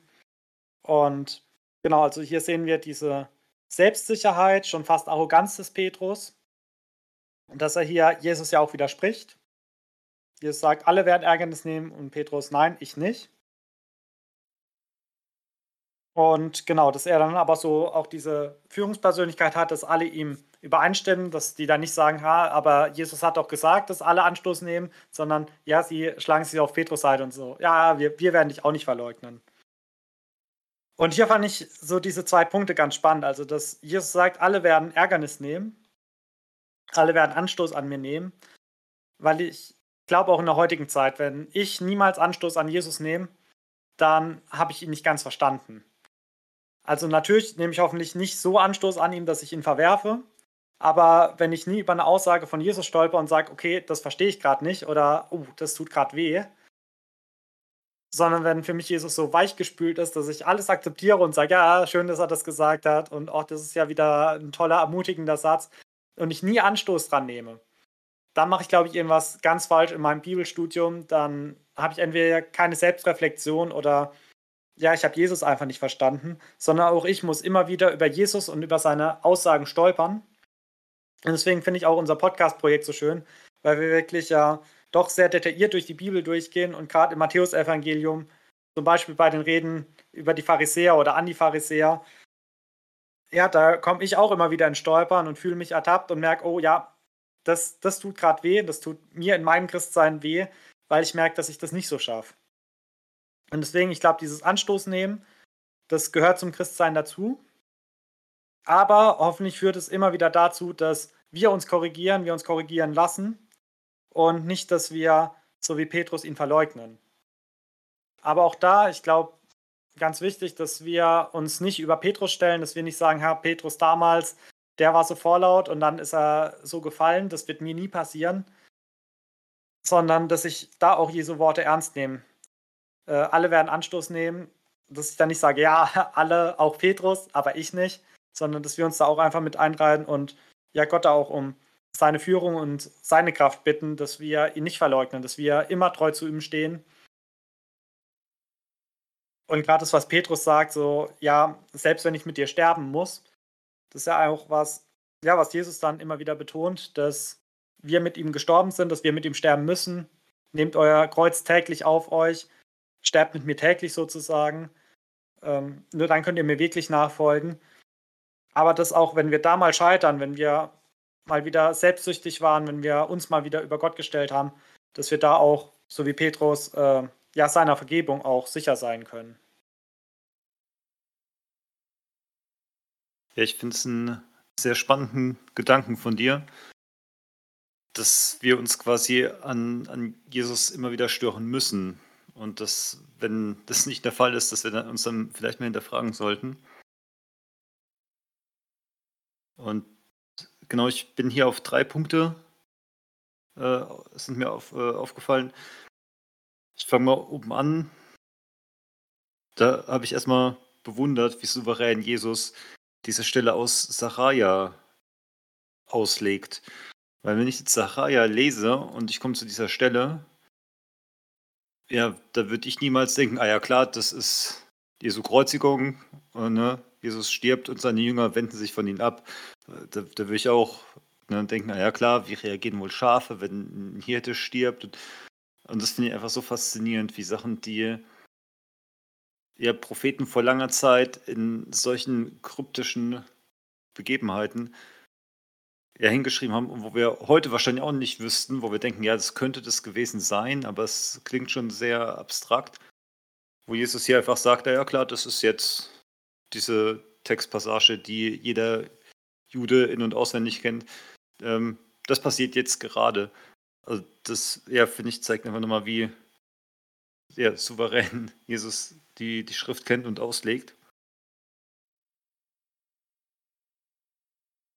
Genau, und dann habe ich mich noch ein bisschen gefragt, wie es sein konnte. Das ist eben noch ein paar Verse vorher. Da, da waren die Jünger alles so selbst reflektiert und, und haben sich selber und dann auch Jesus gefragt, ja, bin ich vielleicht der, der abfällt? Und hier ist auf einmal keine Rede mehr davon. Hier sind sie auf einmal im kompletten Gegenteil und nee. Also eben gerade haben wir die Zusage bekommen, das werde ich nicht verraten. Ne? Jetzt ja, sind wir uns so sicher, dass gar nichts mehr schieflaufen kann. Und das finde ich eher so spannend, wie dieses Pendel so einmal komplett umschwingt. Ja, und Petrus sie halt vorbrischt. Und ja, wie du es schon gesagt hast, ich kann es mir gut vorstellen, dass die anderen einfach nur so ja, mehr, mehr nickend dabei saßen und gedacht haben, ja, ja, wenn, wenn Petrus das so machen wird, ja, das würden wir auch so machen. Und ja, dass er deswegen hier so im, im Fokus steht und ja auch sein, seine Geschichte mit dieser Aussage dann im Weiteren noch beleuchtet wird. Ja, dann mache ich gleich weiter mit dem nächsten Abschnitt. Die Verse 36 bis 46. Bei mir überschrieben mit im Garten Gethsemane. Ja, ziemlich ähnlich wie bei mir. Da heißt es Jesus in Gethsemane. Genau, also die sind jetzt, wie eben beschrieben, nach dem Essen dann auf dem Ölberg gegangen. Und es wird dann langsam Abend oder ist schon Abend und ich muss mal gucken, dass die Reihenfolge nicht, nicht durcheinander bringen. Ähm, genau, Jesus will sich zurückziehen zum Beten und macht es in drei Stufen. Also er lässt einige Jünger ähm, unten sitzen und geht nur noch mit seinen drei Lieblingsjüngern. Auch hier finde ich es wieder sehr spannend, dass er Lieblingsjünger hat. ähm, geht weiter und lässt die dann auch nochmal absitzen und geht alleine nochmal ein paar Meter betet dann das sehr bekannte Gebet zum, zum Vater, dass er doch, wenn es möglich ist, den Kelch an ihm vorbeigehen lassen soll. Also er ihn quasi vor dem Kreuzestod retten soll. Aber dass natürlich Gottes Wille immer noch allerhöchste Priorität hat. Und dann geht er zurück und sieht, dass die schlafen und weckt sie auf und geht dann aber nochmal beten und kommt wieder zurück und findet sie wieder schlafen und denkt diesmal, okay, jetzt lasse ich sie schlafen und geht dann noch ein drittes Mal beten. Also auch hier haben wir wieder dieses drei, also er geht in drei Iterationen, zieht er sich immer mehr in die Einsamkeit zurück und er geht auch dreimal beten. Genau, und dann endet dieser Abschnitt damit, dass er dann ja alle weckt und alle nochmal zusammentrommelt und sagt, okay, jetzt kommt der Verräter, also ja, er, er weiß wieder über alles Bescheid, er wird hier nicht überrascht und genau, weckt auch noch die anderen auf, dass, dass die es auch mitkriegen. Ja, und ich finde dieses Gebet, was Jesus hier spricht, das finde ich, ist halt so ein starkes Gebet, weil ja, man muss ja bewusst machen, es gibt nichts, worum Jesus den Vater bitten würde, was, was er nicht erfüllt. Also egal, was es ist und sei es noch so abstrus, und deswegen muss er diese, diese Klausel quasi beifügen, ne? aber dein Wille geschehe. Wenn er es nicht gesagt hätte, dann hätte der Vater ihn hier wahrscheinlich rausgeholt und gesagt, okay, dann, dann lassen wir das mit dem Heilsplan. Gott macht es aber nicht. Der Wille des Vaters wird ja, durchgesetzt. Und das, finde ich, zeigt halt auch nochmal dieses, dass kein anderer Weg dran vorbeiführt. Weil Jesus sagt ja, wenn es möglich ist, Ne? Also, da, ich kann mir wirklich vorstellen, wie der Vater im, im, Himmel sitzt und, und überlegt, gibt es irgendeine Möglichkeit, ne? weil der will ja auch nicht, dass sein Sohn hier jetzt stirbt. Und der war wahrscheinlich genauso verzweifelt und hat gedacht, nee, es, es geht leider nicht. Ich würde ja so gern den Kelch vorbeigehen lassen, aber die, die Menschen sind so sündig, die ja, sind so abgefallen, dass das geht nicht anders. Und das, ja, das finde ich, zeigt halt auch nochmal so dieses, dieses Dramatische, diese Zwickmühle, in der Gott sich hier befindet, weil ähm, er einerseits voller Liebe zu uns Menschen ist, aber andererseits auch in sich so treu und dass er deswegen jetzt nicht einfach sagen kann, ja, so ein Fall Schwamm drüber, das vergessen wir mal. Ähm, genau, er ist halt beides. Er ist halt absolut souverän, souverän treu auch zu sich und zu dem, was er sagt und voller Liebe. Und das ja, führt jetzt halt zu dieser Zickmühle, die diese ja, Stimmung hier bei Jesus dann so emotional auflädt. Und das ist auch sowas, wo ich mich in die Jünger so reinversetzen kann. Es ist sehr emotional, sie werden mitgekriegt haben, okay, dem Rabbi, dem geht es gerade echt nicht so gut. Und ähm, naja, aber man ist so müde. Und jeder von uns, der mal irgendwo ja, gegen den Sekundenschlaf kämpfen musste, der kennt es wahrscheinlich. Und, und, und so, so stelle ich mir das vor, dass sie so da saßen und dann immer so die Äuglein wieder ein bisschen zugefallen sind, dann wieder aufgeschreckt und, und irgendwann haben sie so gedacht, so, jo, jo. Und dann kommt Jesus zurück, rüttelt sie wach und sie merken, oh ja, ja, es, es geht eigentlich gerade um ganz, ganz viel. Und danach schlafen sie trotzdem ja, weiter. Und das, was Jesus denen dann zwischendrin sagt, das finde ich auch sehr, sehr spannend. Zum einen sagt er hier, ähm, konntet ihr nicht mal eine Stunde mit mir wachen. Und da äh, stelle ich mir natürlich gleich die Frage, okay, das ist ja so ein kurzes Gebet, das hat jetzt nicht eine Stunde gedauert. Ne? Wenn ich paar, ja, zwei, drei Minuten vorlaufen würde, das Gebet spreche, zwei, drei Minuten, ne, dann bin ich in fünf Minuten wieder da. Ne? Und das ist, ja, ich stelle mir auch gerne so die Frage, okay, wie ist es generell mit der Überlieferung? Woher wusste Matthäus jetzt, was Jesus gebetet hat? Das wird ja nicht überliefert, wie es überliefert wurde. Ähm, aber ich kann mir vorstellen, dass es halt wirklich eine, eine Stunde, ein, ein, ja, ein Ringen im Gebet mit Gott war. Über längere Zeit, ja, circa eine Stunde. Und dass das halt nur so die, die Essenz dieses Ringens war, dieses Gebet, was, was wir hier haben. Und dann das Zweite, was ich sehr spannend finde, was er denen dann sagt, nachdem er sie geweckt hat. Und zwar, dass sie wach bleiben sollen und beten. Ja, das ist ja sehr bekannt. Ähm, wachet und betet. Aber hier steht jetzt auch noch der Grund dabei, äh, damit, hier steht jetzt auch der Grund, damit ihr der Versuchung widerstehen könnt. Und da frage ich mich so, okay, welche Versuchung? Geht es um die Versuchung, ähm, jetzt nicht abzufallen, nicht wie die verstreuten Schafe von Jesus abzuwenden? Und das wäre ziemlich ja, unnötig, weil, wie wir noch dazu kommen werden, wenn sie, ja, wie angekündigt, sich alle von ihm abwenden. Und ja, das war so eine Frage, die, ich mir ein bisschen äh, die mich ein bisschen beschäftigt hat. Was wird diese Versuchung gewesen sein?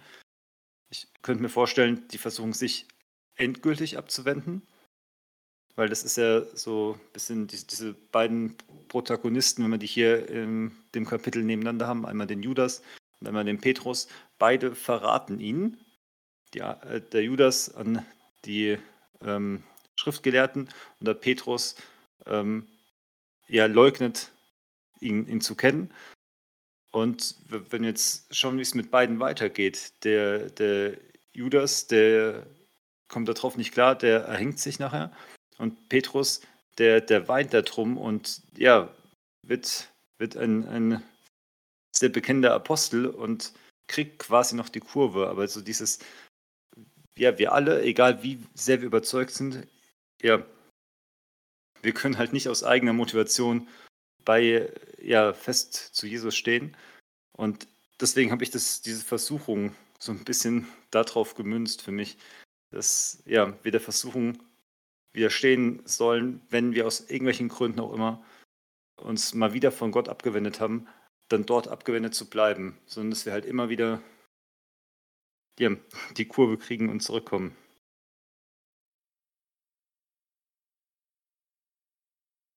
Ja, dieser Dreiklang ist mir auch schon aufgefallen, mit, dass er erst alle elf Jünger mitnimmt, dann nochmal so die Elite-Jünger und zum Schluss aber alleine vor seinen Vater tritt zum Beten. Und vor allem auch so diese intensive Gebetszeit, dass er ja da eine Stunde betet. Er geht ja dann wieder zu äh, den drei anderen Jüngern, weckt sie und sagt, könnt ihr nicht mal eine Stunde mit mir beten? Wo ich auch überlegt, so wann habe ich das letzte Mal eine Stunde am Stück gebetet? Kann ich das überhaupt? Oder ja, wenn es spät abends ist und ich eine Stunde beten will, würde ich da nicht auch genauso wie die anderen dreien einschlafen? Ja, und auch dieses Gebet, was er spricht, im Johannesevangelium ja deutlich länger ausgeführt als das hohe priesterliche Gebet. Hier lesen wir ja eigentlich nur so einen Satz aus seinem Gebet.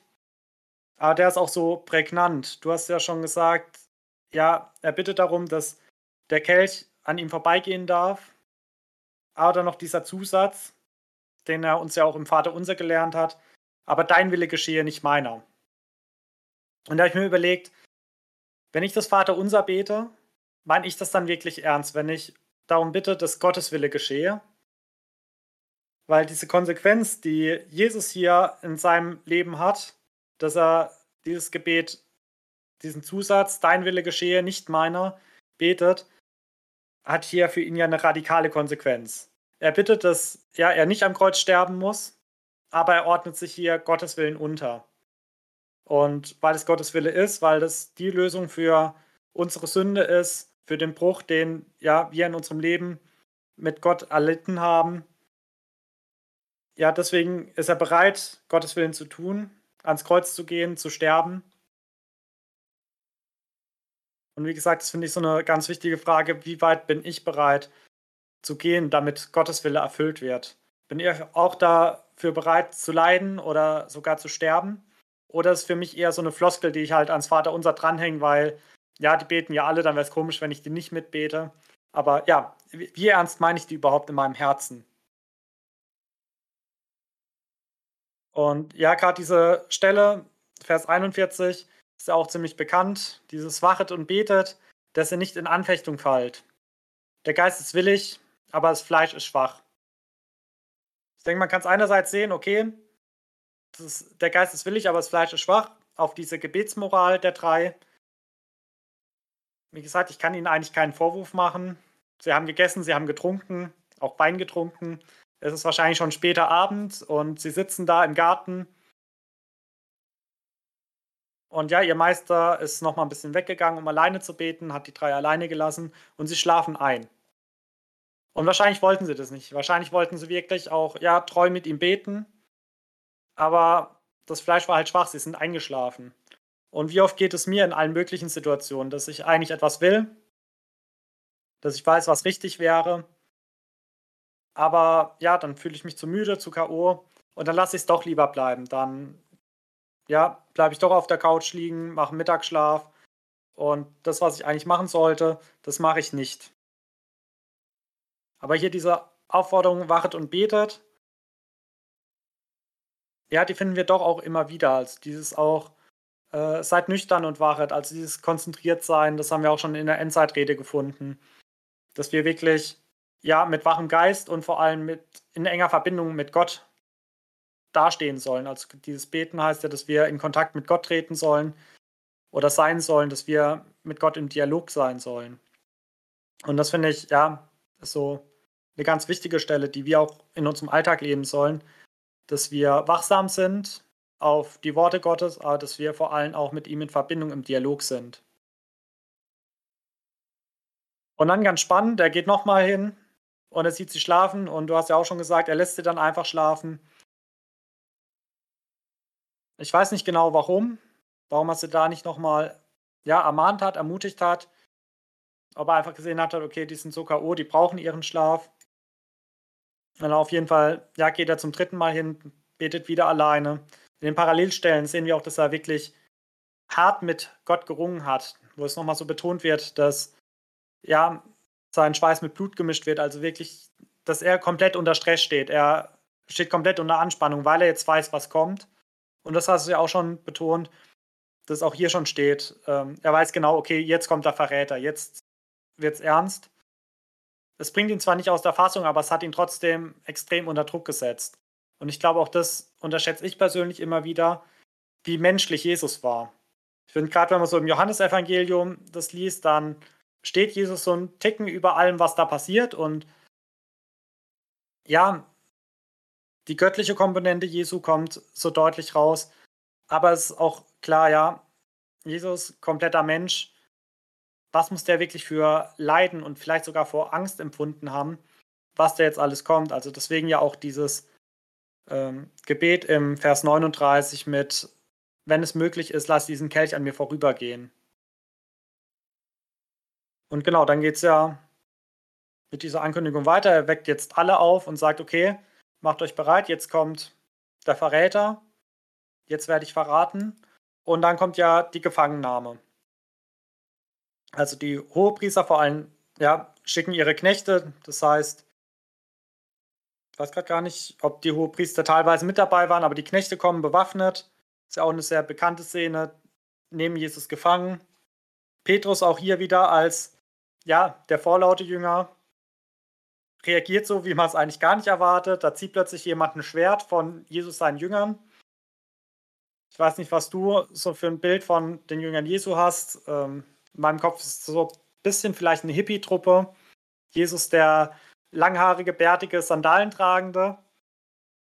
Und da rechnet man ja nicht damit, dass plötzlich einer aus seiner Jüngerschaft, ja, den auch immer wieder von Liebe, von Vergebung gepredigt hat, plötzlich ein Schwert zieht und bereit ist, hier seinen Meister mit Gewalt zu verteidigen. Und das ist auch so eine Stelle, wo mir immer wieder bewusst ist, dass es ganz normale Menschen sind. Das, auch Petrus ist jetzt nicht so der Übermensch, ist nicht ein pazifistischer Hippie, der sich immer auf beide Wangen schlagen lässt, ohne ja, irgendwas zu erwidern, sondern er steht voll und ganz hinter Jesus. Er brennt für Jesus so sehr, dass er bereit ist, eine Waffe zu ziehen in einem Kampf, wo er eigentlich ja schon verloren hat. Also ich weiß nicht, wie viele Knechte hier waren, aber ich gehe mal davon aus, es waren genug, um elf oder halt zwölf Leute, elf Jünger plus Jesus, problemlos gefangen zu nehmen. Die werden ja jetzt schon mit einer Übermacht reingekommen sein, weil sie ja keinen Tumult wollten. Sie wussten nicht, ob vielleicht noch ein paar Leute vom Volk da sind, die sich auf Jesus Seite stellen. Und es sollte ja einfach schnell und reibungslos über die Bühne gehen. Und wenn man da anfängt, sein Schwert zu ziehen, dann kann das passieren, was Jesus auch ankündigt. Wer das Schwert ergreift, der wird auch das Schwert umkommen. Aber Petrus denkt nicht lang nach, handelt impulsiv, so wie wir es von ihm gewohnt sind, schlägt auch gleich nach dem Kopf von einem der ähm, Knechte, schlägt ihm auch sauber ein Ohr ab. Also wahrscheinlich war der Hieb auch tödlich geplant. Ich schätze, wenn so bei einem Schwerthieb ein Ohr abfliegt, dann kann es auch sehr schnell tödlich sein. Und ja, hier die Reaktion von Jesu finde ich wieder super. so wie man sich Jesus vorstellt. Geht zum Knecht, erhalt ihn, ähm, schenkt ihm wieder sein Ohr. Und er weist Petrus hier zurecht, dass das eine komplett unnötige Reaktion ist. Dass, wenn Jesus das durch Gewalt lösen wollte, dann könnte er das auch. Er könnte sofort Engel äh, befehligen und ja, dann hätte hier keiner eine Chance. Dann würde Jesus hier wirklich mit Macht und Herrlichkeit auftreten und alle Knechte müssten ihm weichen oder würden vernichtet werden. Aber ja, Jesus weiß, dass er diesen Knell, äh, Kelch austrinken muss. Er weiß, dass es die einzige Lösung ist und er geht es auch bereitwillig. Und ähm, ja, auch den Dialog mit den Knechten finde ich da noch ganz spannend. Vers 55, wo er sie auch nochmal fragt: so, wisst ihr überhaupt, was ihr macht? Ihr seid ausgezogen wie gegen einen Räuber. Mit Schwertern und mit Stangen mich zu fangen.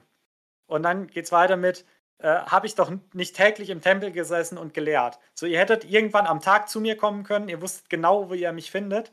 Tagsüber saß ich am Tempel und habe gelehrt. Und da seid ihr nicht gekommen, um mich öffentlich abzuführen, sondern ihr kommt jetzt nachts, wie ein Räuber abzuführen. Aber auch ihr kommt selber wie Räuber. Ihr kommt so heimlich, ihr kommt so, dass es keiner mitkriegt. Und das ist ja das, was die, ähm, die Hohepriester auch so geplant haben. Sie hatten Angst, dass es einen Volksaufstand gibt, wenn sie ihn öffentlich abführen. Du hast ja auch schon gesagt, dass das, was so die Aufgabe des Judas war, tagsüber am Tempel, da hätten sie keinen Verräter gebraucht, weil Jesus öffentlich aufgetreten ist. Aber sie wollten es genau so. Sie wollten ihn irgendwann heimlich nachts abführen, so dass es keine Gegenwehr gibt und es keinen Volksaufstand gibt vor allem. Und hier finde ich es ganz wichtig, wie Jesus sich abführen lässt. Auch da, wenn wir in die Parallelstellen, vor allem im Johannesevangelium schauen. Johannes ist der Einzige, der da noch einen Fakt reinbringt, den finden wir bei keinen anderen Evangelisten. Nämlich, dass Jesus sich bei der Gefangennahme als Messias zu erkennen gibt und die bewaffneten Knechte erstmal alle auf die Knie fallen. Und da wird so deutlich, wenn Jesus irgendwas, also wenn Jesus irgendwas nicht geschehen lassen wollte, was an dem Abend geschieht, er hätte jederzeit die Vollmacht, das auch zu unterbinden. Und alles, was hier mit ihm gemacht wird, wird ja von ihm wirklich aktiv zugelassen und ähm, ja, es widerstrebt nichts gegen ihn. Und das finde ich so wichtig, hier auch wieder zu betonen, dass Jesus alles in seiner Macht hat, ihm entgleitet da nichts und alles, was er hier tut, tut er aus Liebe zu uns. Ich habe da gar nicht mehr so viel zu ergänzen. Ich habe mir hier noch notiert, dass dieser, dieser Ausdruck, ähm, wer zum, zum Schwert greift, der wird ja dann auch durchs Schwert gerichtet oder sterben. Das ist ein sehr, sehr bekannter Ausdruck, der hier oft so ein bisschen pazifistisch ausgelegt wird. Und ich finde, das zeigt hier halt auch diese Friedfertigkeit von Jesus, dass er halt hier wirklich gegen die Gewalt ist und dann ja auch das Ohr heilt. Ja, obwohl ja auch wieder, wir sprechen die ganze Zeit von Herzenshaltung und die, die Herzenshaltung von Petrus, die war ja eigentlich wieder gut. Eigentlich wollte er nur sein, seinen Rabbi beschützen und das fand ich, hattest du schon sehr schön dargestellt, dass eine Ohrverletzung ja wahrscheinlich auf den Kopf gezielt hatte und nicht aufs Ohr. Man wird da nicht sagen, oh, ich steche dir mal das Ohr ab. Also das, der wird mit dem Schwert auf den Kopf gehauen, haben am Helm abgeprallt, kann ich mir vorstellen, und das Ohr erwischt. Also das war jetzt ja keine zimperliche Gewalt, die hier angewendet wurde. Genau, und ja, Jesus greift hier halt ein und ja, outet sich hier als sehr, sehr friedfertig und ja, halt als dieses Schaf, das, das ja, willig zur Schlachtbank sich führen lässt und nicht anfängt rumzubocken und ja, wie man das eigentlich erwarten würde. Weil er, er weiß, das ist jetzt nötig für die Heilsgeschichte. Ja, und dann komme ich auch direkt zum Vers 56, die zweite Hälfte, also quasi schon komplette Ende von diesem Abschnitt. Da fand ich es noch sehr faszinierend, wie schnell das doch auf einmal geht, dass die Jünger abhauen. Genau, also Jesus hatte hier jetzt, ähm, wie du schon gesagt hast, mit denen geredet und gesagt, hier, warum habt ihr mich nicht im, beim Tempel festgenommen? Und dann heißt er auf einmal nur noch, da ließen ihn all seine Jünger im Stich und ergriffen die Flucht. Also gerade wenn man sich überlegt, wie, wie Sie ja davor schon gesagt haben, nein, wir werden uns nicht zerstreuen, nein, wir bleiben bei dir, finde ich, geht es hier einfach unglaublich schnell. Und ja, weil es halt auf einmal ernst wird. Die ganze Zeit, wo sie mit Jesus unterwegs waren, waren sie mal am Zweifeln, es gab Höhen, es gab Tiefen. Aber ja, Jesus war immer souverän, hat den Sturm gestillt, hat geschaut, dass alle zu essen haben. Und hier ja, will Petrus jetzt mit Gewalt rausboxen und Jesus sagt nein und lässt sich in Ketten nehmen. Und hier wird es halt der Punkt gewesen, wenn, wenn sie jetzt nicht abgehauen wären, wären sie halt auch in Ketten ja, fest, festgenommen worden. Und da hat es dann halt schon aufgehört. Und ja, das ist halt auch sehr, sehr zügig. Aber das ist halt, ja, gerade so so ein paar Schergen des Nachts, da, da geht einen schon die Muffe. Also es ist jetzt auch sehr, sehr menschlich, dass man hier dann ja wirklich sagt, okay, jeder rettet seine Haut und Jesus rennt halt nicht weg und ja. Genau, ansonsten habe ich jetzt deinen Gedanken zu diesem Abschnitt auch gar nicht so viel hinzuzufügen und bin auch schon durch. Ich mache dann gleich weiter mit unserem schon vorletzten Abschnitt. Jesus vor Gericht, die Verse 57 bis 68. Genau, bei mir überschrieben mit Jesus vor dem Hohen Rat. Genau, ich fasse ganz kurz zusammen. Der ist jetzt gefangen genommen worden und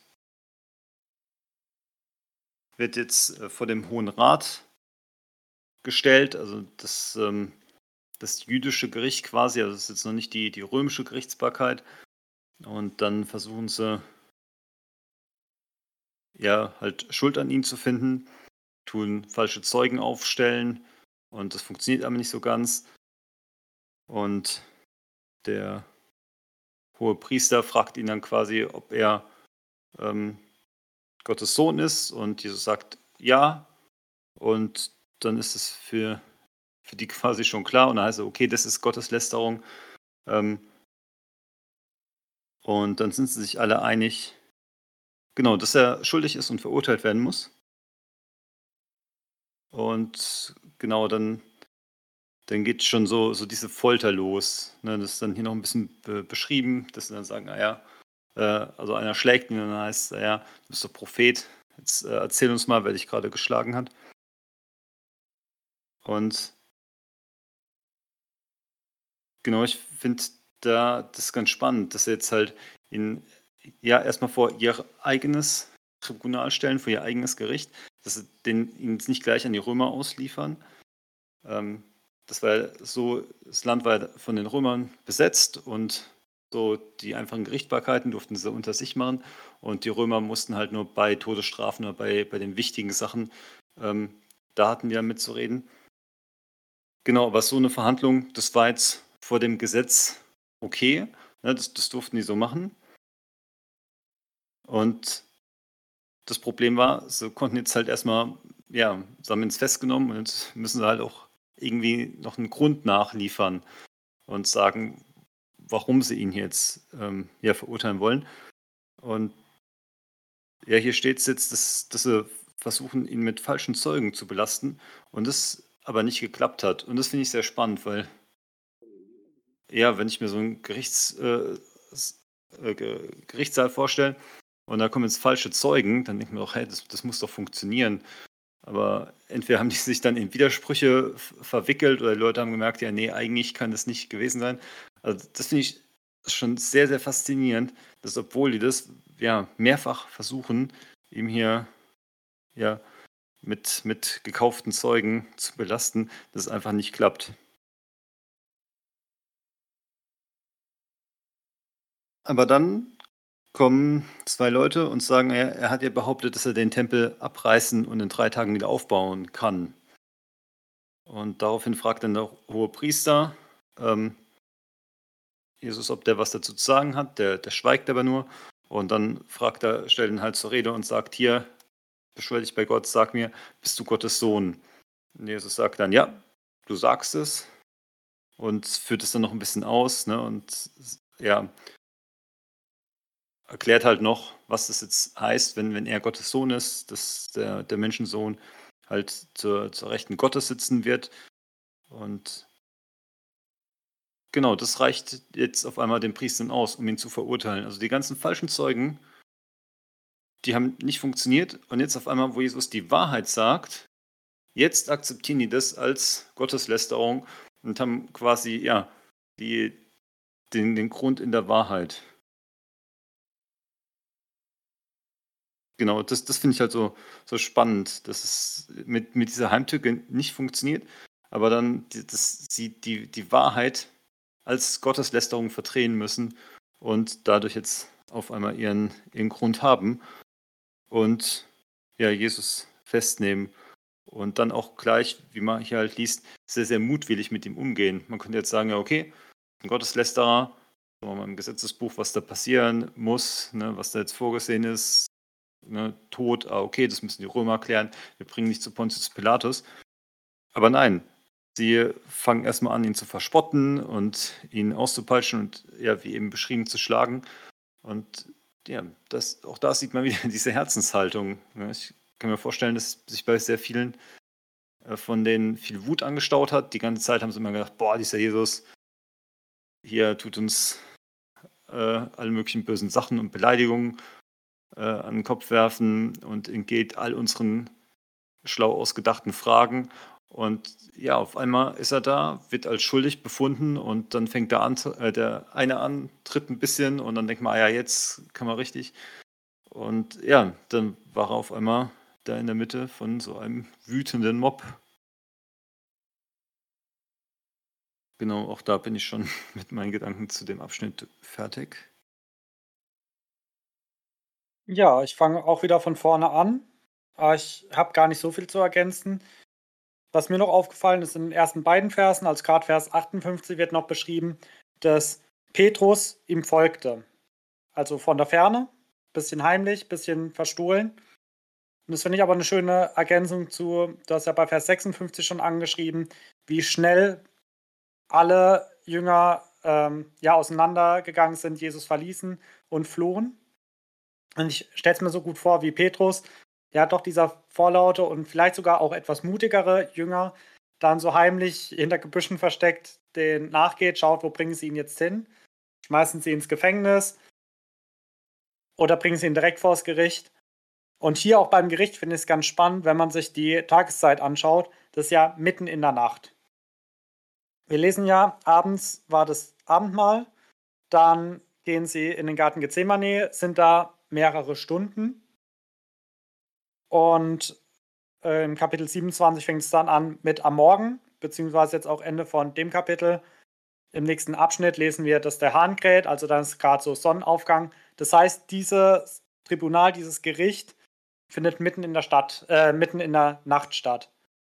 Und das finde ich ist schon mal sehr bezeichnend, weil wenn man ein Gericht nachts hält, entweder ist wirklich so dringend, dass man was ganz schnell über die Bühne bringen muss, aber eigentlich eine ja, gute Rechtsprechung nimmt sich auch die Zeit, die sie braucht. Und gerade das Nachts hat ja schon irgendwas vom Heimlichen und Verborgenen.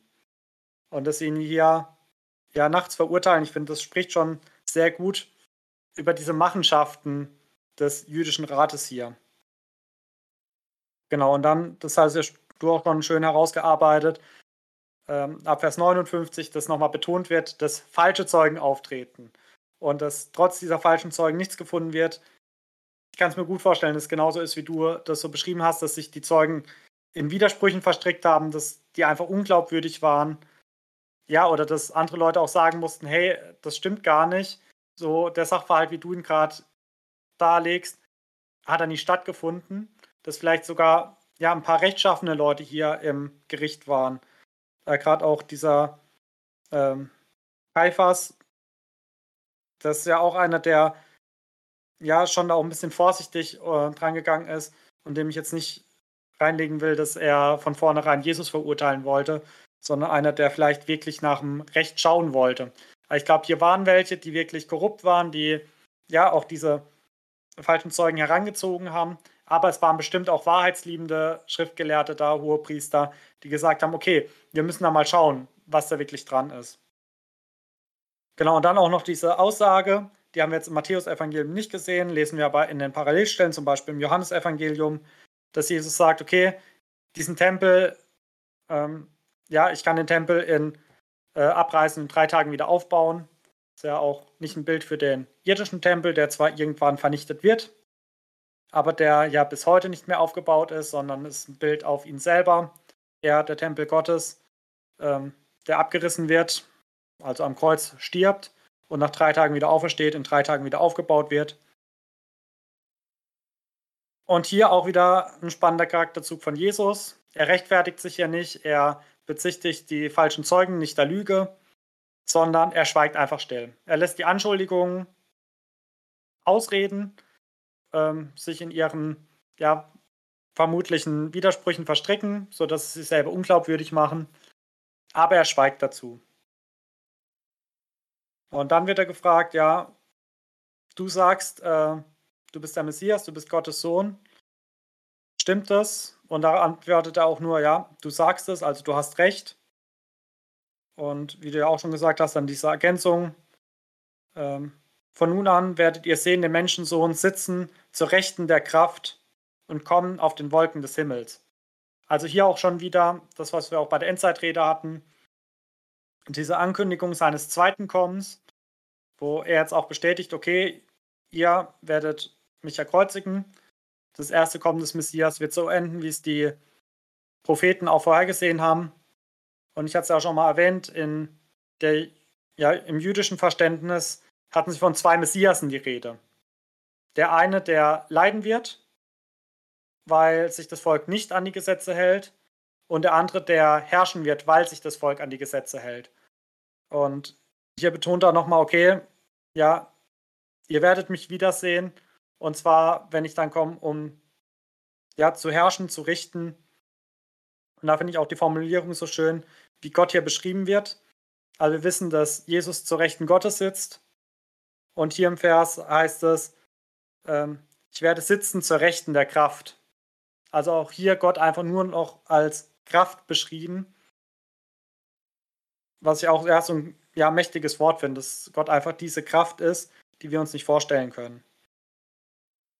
Und genau, wie du schon gesagt hast, die ganzen falschen Zeugen haben Jesus nicht irgendwie, ja, kein Urteil über ihn äh, herausgebracht. Aber Jesus' wahre Aussage reicht, dass im Vers 65 äh, der Hohepriester aufsteht, sein Gewand zerreißt und sagt, okay, er hat Gott gelästert.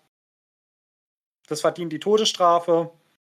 Und ich fand, das hast du auch schon schön rausgeführt, dass das jetzt nicht einfach, okay, legt ihn in Ketten, bringt ihn vors Gericht, sondern dass jetzt anfangen, ja, jetzt haben wir einen Schwächeren vor uns und ich finde, daran sieht man einfach gut, wie wir Menschen sind. Sobald wir in einer Machtposition sind, fangen wir an, diese Macht auch auszunutzen. Und gerade dieses Verspotten Jesu, ja, du bist so ein Prophet, jetzt verbinden wir dir die Augen, schlagen dich und jetzt, haha, wer hat dich geschlagen? Dass die Soldaten hier einfach ihre grausigen Spiele äh, spielen. Dass sie, ja, hier wieder einen vermeintlich Schwächeren äh, misshandeln, dass sie ja, sich mit ihm Späße erlauben, dass sie ihn fertig machen wollen. Und hier halt auch wieder das Spannende, dass Jesus das alles erleidet.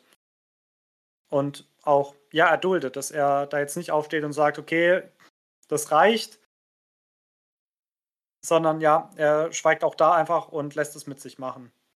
Und hier sehen wir auch wieder, ja, wie weit sich Jesus in seiner Knechtgestalt, in seiner menschlichen Gestalt hat erniedrigen lassen und dass er zu keinem Punkt dann aufgestanden ist und gesagt, okay, äh, hört mal so nicht, ans Kreuz dürfte mich schlagen, aber jetzt hört auf mich zu verspotten, sondern nee, auch das erduldet er alles schweigend. Dann würde ich weitergehen mit dem letzten Abschnitt, Verse 69 bis 75, die Verleugnung des Petrus. Auch wieder wie wir in den letzten Kapiteln so oft sagen, eine sehr bekannte Bibelstelle. Also Jesus ist ja, wie wir in Vers 58 schon gelesen haben, heimlich gefolgt, hat sich zu den Knechten gesetzt, ähm, ja, an so ein Kohlefeuer und er wird jetzt erkannt. Er wird erst von der Magd erkannt, fragt, und äh, bist du nicht einer von denen? Und dann sagt er, nee, bin ich nicht. Wird er nochmal erkannt und sagt wieder, nee, ich, ich kenne den Mann nicht. Und ein drittes Mal, wo es heißt, ja, aber du bist doch auch einer aus Nazareth, das erkennt man doch am Dialekt. Und wie ich anfangs des Kapitels schon gesagt habe, dann fängt er an sogar sich zu verfluchen und zu sagen, hey, nein, ich kenne ihn nicht, falls ich lügen sollte, dann bin ich verflucht. Also ja, das, was wir ja auch immer wieder ermahnt werden, nicht zu tun, dass wir nicht schwören sollen auf irgendwas, selbst wenn wir die Wahrheit sagen. Und ja, Petrus, der hier ja deutlich lügt und der das aber mit einem Schwur bekräftigt und ja, sich selber so einen Fluch auflegt mit der Konsequenz, ja, wenn ich lügen sollte, dann, dann sei ich verflucht. Also hier ja wirklich nicht nur ein bisschen ins Fettnäpfchen tritt, sondern wirklich eine Arschbombe reinmacht. Eigentlich so, ja, gefühlt alles falsch macht, was man falsch machen kann. Ähm, genau, und sich dessen dann aber auch bewusst wird. Dann hört er den Hahn krähen und dann erinnert er sich an Jesus Worte dass, ja, bevor der Morgen graut, wir den dreimal verraten haben und das hat er hier gemacht. Und da fand ich es ganz spannend, dass du Petrus und Judas gegenübergestellt hast. Das habe ich selber auch schon ein paar Mal gemacht, auch einmal in der Predigt, weil ich finde, dass wir da sehr viele Parallelen sehen. Judas, der Jesus verrät, ihn an den ja, Hohen Rat ausliefert, ihn vor Gericht bringt. Aber Petrus, der ja eigentlich überzeugt ist, dass er immer an Jesus Seite bleibt und ja, ihn trotzdem hier verleugnet sagt, ich kenne ihn nicht, äh, der ist mir unbekannt, ich habe mit dem gar nichts zu tun. Und das, obwohl er davor noch gesagt hat, nee, ich bleibe immer an seiner Seite, selbst wenn es mich das Leben kostet. Und so wie du auch schon gesagt hast, der große Unterschied ist für mich nicht die Tat. Beide verleugnen ihn. Ich finde das natürlich, das eine ist vielleicht ein bisschen schlimmer, ihn ans Gericht verurteilen. Vielleicht schlimmer als nur nicht zu ihm stehen. Aber der große Unterschied zwischen Judas und Petrus ist, wie sie mit dieser Schuld umgehen. Petrus, der seine Schuld erkennt, der ja darüber traurig ist und vor allem er, der sich wieder zu Jesus hinzuwendet. Das sehen wir sehr schön in der Geschichte nach Jesu Auferstehung, wo Petrus ja wieder vor den Jüngern ihm entgegenrennt. Also sie sind da auf dem Schiff und er springt ins Wasser, um ihm entgegenzuschwimmen, dass er ein paar Sekunden vor seinen Brüdern bei Jesus ist. Und Judas, der ja einfach an der falschen Stelle sucht. Auch er ist traurig über seine Tat, er ist entsetzt über seinen eigenen Verrat. Aber er geht nicht zu Jesus, er geht zu denen, die ihm das Geld gezahlt haben. Er schmeißt das Geld wieder in den Tempel. Er versucht im Tempel irgendwie Absolution zu bekommen, Vergebung der Sünden zu bekommen aber er sucht sie nicht bei Jesus. Er sucht da keine Aussprache und dann nimmt er sein Gericht selber in die Hand, er richtet sich selber, äh, begeht Selbstmord und genau, beendet seine Sache so. Äh, Petrus, der ja wieder die Gemeinschaft mit Jesus sucht, die Vergebung von ihm sucht und die dann auch bekommt, in ja auch sehr fürsorglicher Art und Weise. Das, denke ich, ist so der große Unterschied der beiden Charaktere. Welche Gedanken hattest du zu den Abschlussversen zu Petrus? Ja, also ich war erstmal schockiert von dieser Heftigkeit, wie Petrus sich da reinsteigert. Also gerade dann in Vers 74, wo er sich dann halt wirklich verflucht. Genau, in meiner Übersetzung heißt es, ich schwöre euch, ich kenne diesen Mann nicht. Gott soll mich verfluchen, wenn ich lüge. Und das, obwohl er weiß, er lügt gerade. Ne? Und das, das finde ich halt ziemlich heftig. Und man denkt so, ey, eher erst Maul aufreißen und jetzt ne, so nicht nur ein bisschen einknicken, sondern dann auch noch gleich hier ja mit Schwur und Fluch. Und das ist halt das Faszinierende an, an dieser Geschichte, dass obwohl er fand es sehr, sehr treffend, wie du es ausgedrückt hast, nicht nur ins Fettnäpfchen tritt, sondern eine Arschbombe reingemacht hat. Also, obwohl der hier so krass heftig daneben liegt, es ist trotzdem kein Hindernis, um noch umzukehren. Ne? Also, das heißt es nicht, äh, also das geht jetzt gar nicht mehr, das war's jetzt. Jetzt hast du dich abgewendet, jetzt brauchst du nicht mehr zurückkommen. Sondern auch hier, wie beim verlorenen Sohn, die Arme des Vaters sind immer offen. Und Genau, das ist, finde ich, so die, die starke Botschaft aus diesem Abschnitt. Ich habe mir dann noch ein bisschen die Frage gestellt, wie das wohl war, weil der Hahn ja direkt gekräht hat nach dem dritten Mal. Und dann ist er ähm, hinausgelaufen, um zu weinen. Also, wo dann quasi die, die Einsicht kam, ähm, habe ich mir jetzt so ein bisschen die Frage gestellt, ob, ob, nicht, ob es nicht auch eine Möglichkeit gewesen wäre, dann nochmal zurückzugehen und zu sagen, sorry, ich habe gerade eigentlich nur Schiss gehabt, aber eigentlich äh, kenne ich ihn doch. Ähm, ja, war nur so, so, eine Überlegung von mir, ob das nicht auch noch eine Möglichkeit gewesen wäre, aber es kann gut sein, dass er einfach von dieser, dieser Wahrheit, dass, dass Jesus das schon vorher wusste und ähm, dass er jetzt so daneben lag, dass er einfach da so geflasht war, dass, es jetzt, dass er da gar nicht drüber nachgedacht hat, sondern ja, einfach rausgegangen ist und sehr bestürzt war. Ja, und genau, dass das halt, obwohl er sich so daneben benommen hat, dass er dessen bewusst wurde. Und ja, dadurch können wir halt auch nochmal, wenn man, wenn wir jetzt sowas oder sowas ähnliches erleben, auch wieder eine, eine sehr, sehr große Dankbarkeit empfinden. Oder auch wieder eine, ähm, Petrus im Galaterbrief schreibt, zum Beispiel dieses Ich rühme mich nur noch des Kreuzes. Also dieses wirklich, diese Erkenntnis, es, es gibt nichts, was, was ich noch Tolles auf die Beine stellen kann im Vergleich vor, vor ja, Jesu Tod. Ähm, das, das fällt halt hier in, in so einer Situation sehr, sehr stark auf, wenn man merkt, okay, man, ja, egal wie groß, große Sachen man versprochen hat, man kann es dann doch nicht halten. Und da Genau, da kann man so ein bisschen dran üben, damit man es dann auch in, in Sachen, wo man gut hinkriegt, dass man auch die dann sagen kann, selbst die sind vor, vor Jesu Opfer, sind die äh, ein Nichts. Genau, damit bin ich am Ende. Es waren jetzt doch sehr, sehr viele Kapitel und wir mussten zum Teil ja doch relativ zügig drüber gehen über unsere 75 Verse. Aber jetzt am Schluss wollen wir uns natürlich trotzdem noch die Zeit für unsere Fragen nehmen. Hattest du denn noch Fragezeichen in deinem Text, Jonathan? Also das, was ich schon beim Abendmahl habe anklingen lassen, ist so die Frage, die mich schon länger beschäftigt. Aber ich weiß auch, dass sie nicht zu klären ist, weil die Bibel da keine deutliche Aussage macht, ist, ob Judas beim Abendmahl dabei war oder nicht.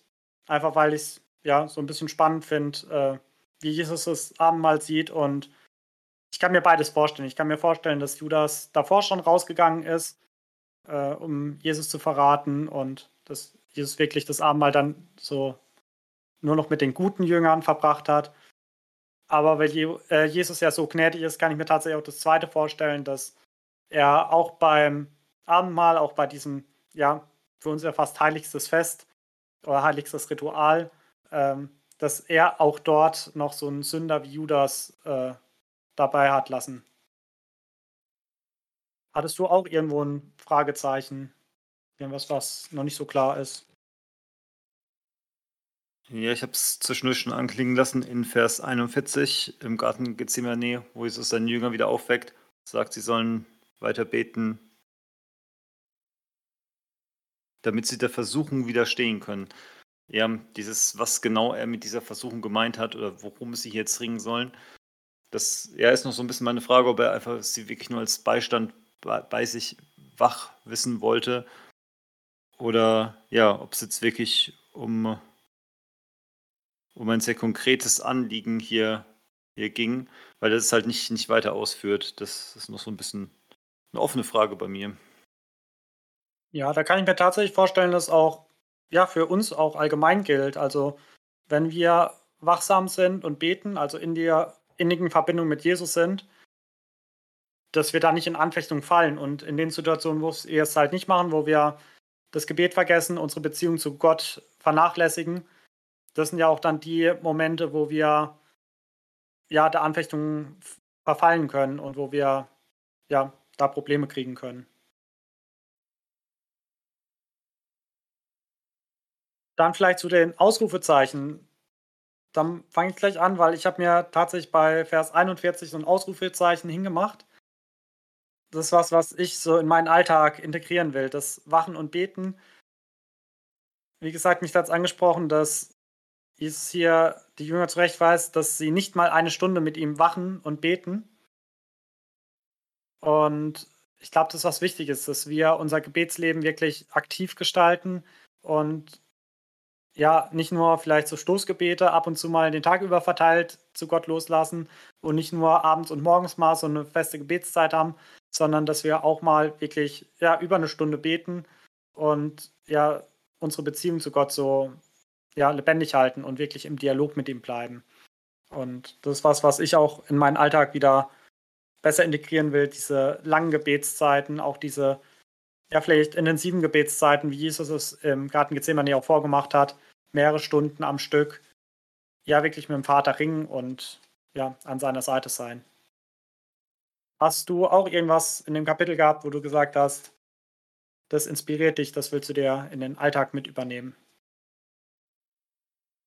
Ja, was mich sehr inspiriert hat, ist, ich habe es äh, notiert mit dem Wort wieder aufstehen, weil das ist, ich meine, wir hatten sehr, sehr viele unterschiedliche Themen aber das ist so eine der Quintessenzen, dass wir alle immer wieder fallen werden, egal wie sehr wir es uns vornehmen, es nicht zu tun.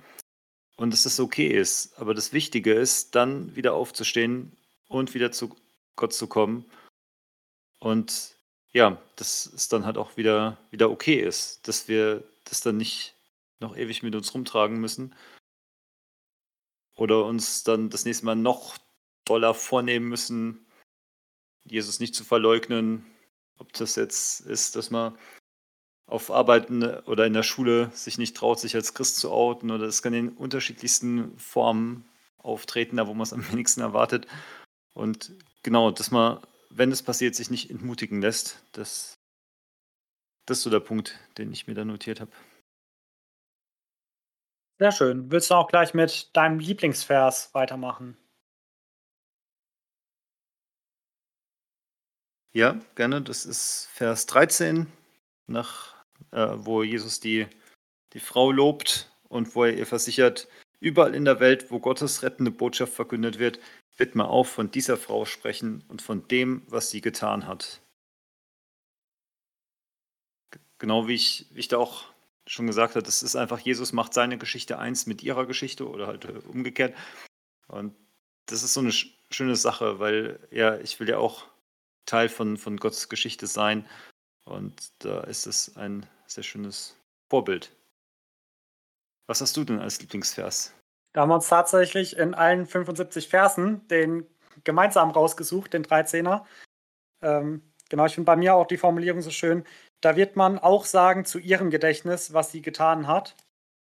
Und ja, so wie du schon gesagt hast, dass Jesus hier in seinem großen Heilsplan kurz vor seiner Kreuzigung trotzdem noch auf so in Anführungszeichen eine Kleinigkeit reagiert und sagt, wow, das hat mich so berührt. Auch davon soll erzählt werden. Und genau, die Hoffnung, die du ja auch schon so ein bisschen hast anklingen lassen, dass auch meine Geschichte, mein Handeln vielleicht auch nicht vergessen wird und ja, in Gottes Heilsplan vielleicht auch mal erzählt wird. Vielleicht nicht, ja, dass, dass sich noch großartig Menschen in 20, 30 Jahren daran erinnern werden. Aber das Schöne ist, bei Gott ist es nicht vergessen und er erinnert sich da auf jeden Fall dran. Dann würde ich sagen, kommen wir auch zum Abschluss. Wenn ihr uns Rückmeldung geben wollt, könnt ihr das gerne machen. Entweder direkt auf Spotify über den Fragesticker, wie euch die Folge gefallen hat. Oder ansonsten auch gerne mit konstruktivem Feedback, mit Fragen, mit Anregungen an unsere E-Mail-Adresse buchbesprechung-bibel.gmx.de. Dann verabschieden wir uns in euer Wochenende und wünschen euch eine gesegnete Zeit. Tschüss. Tschüss.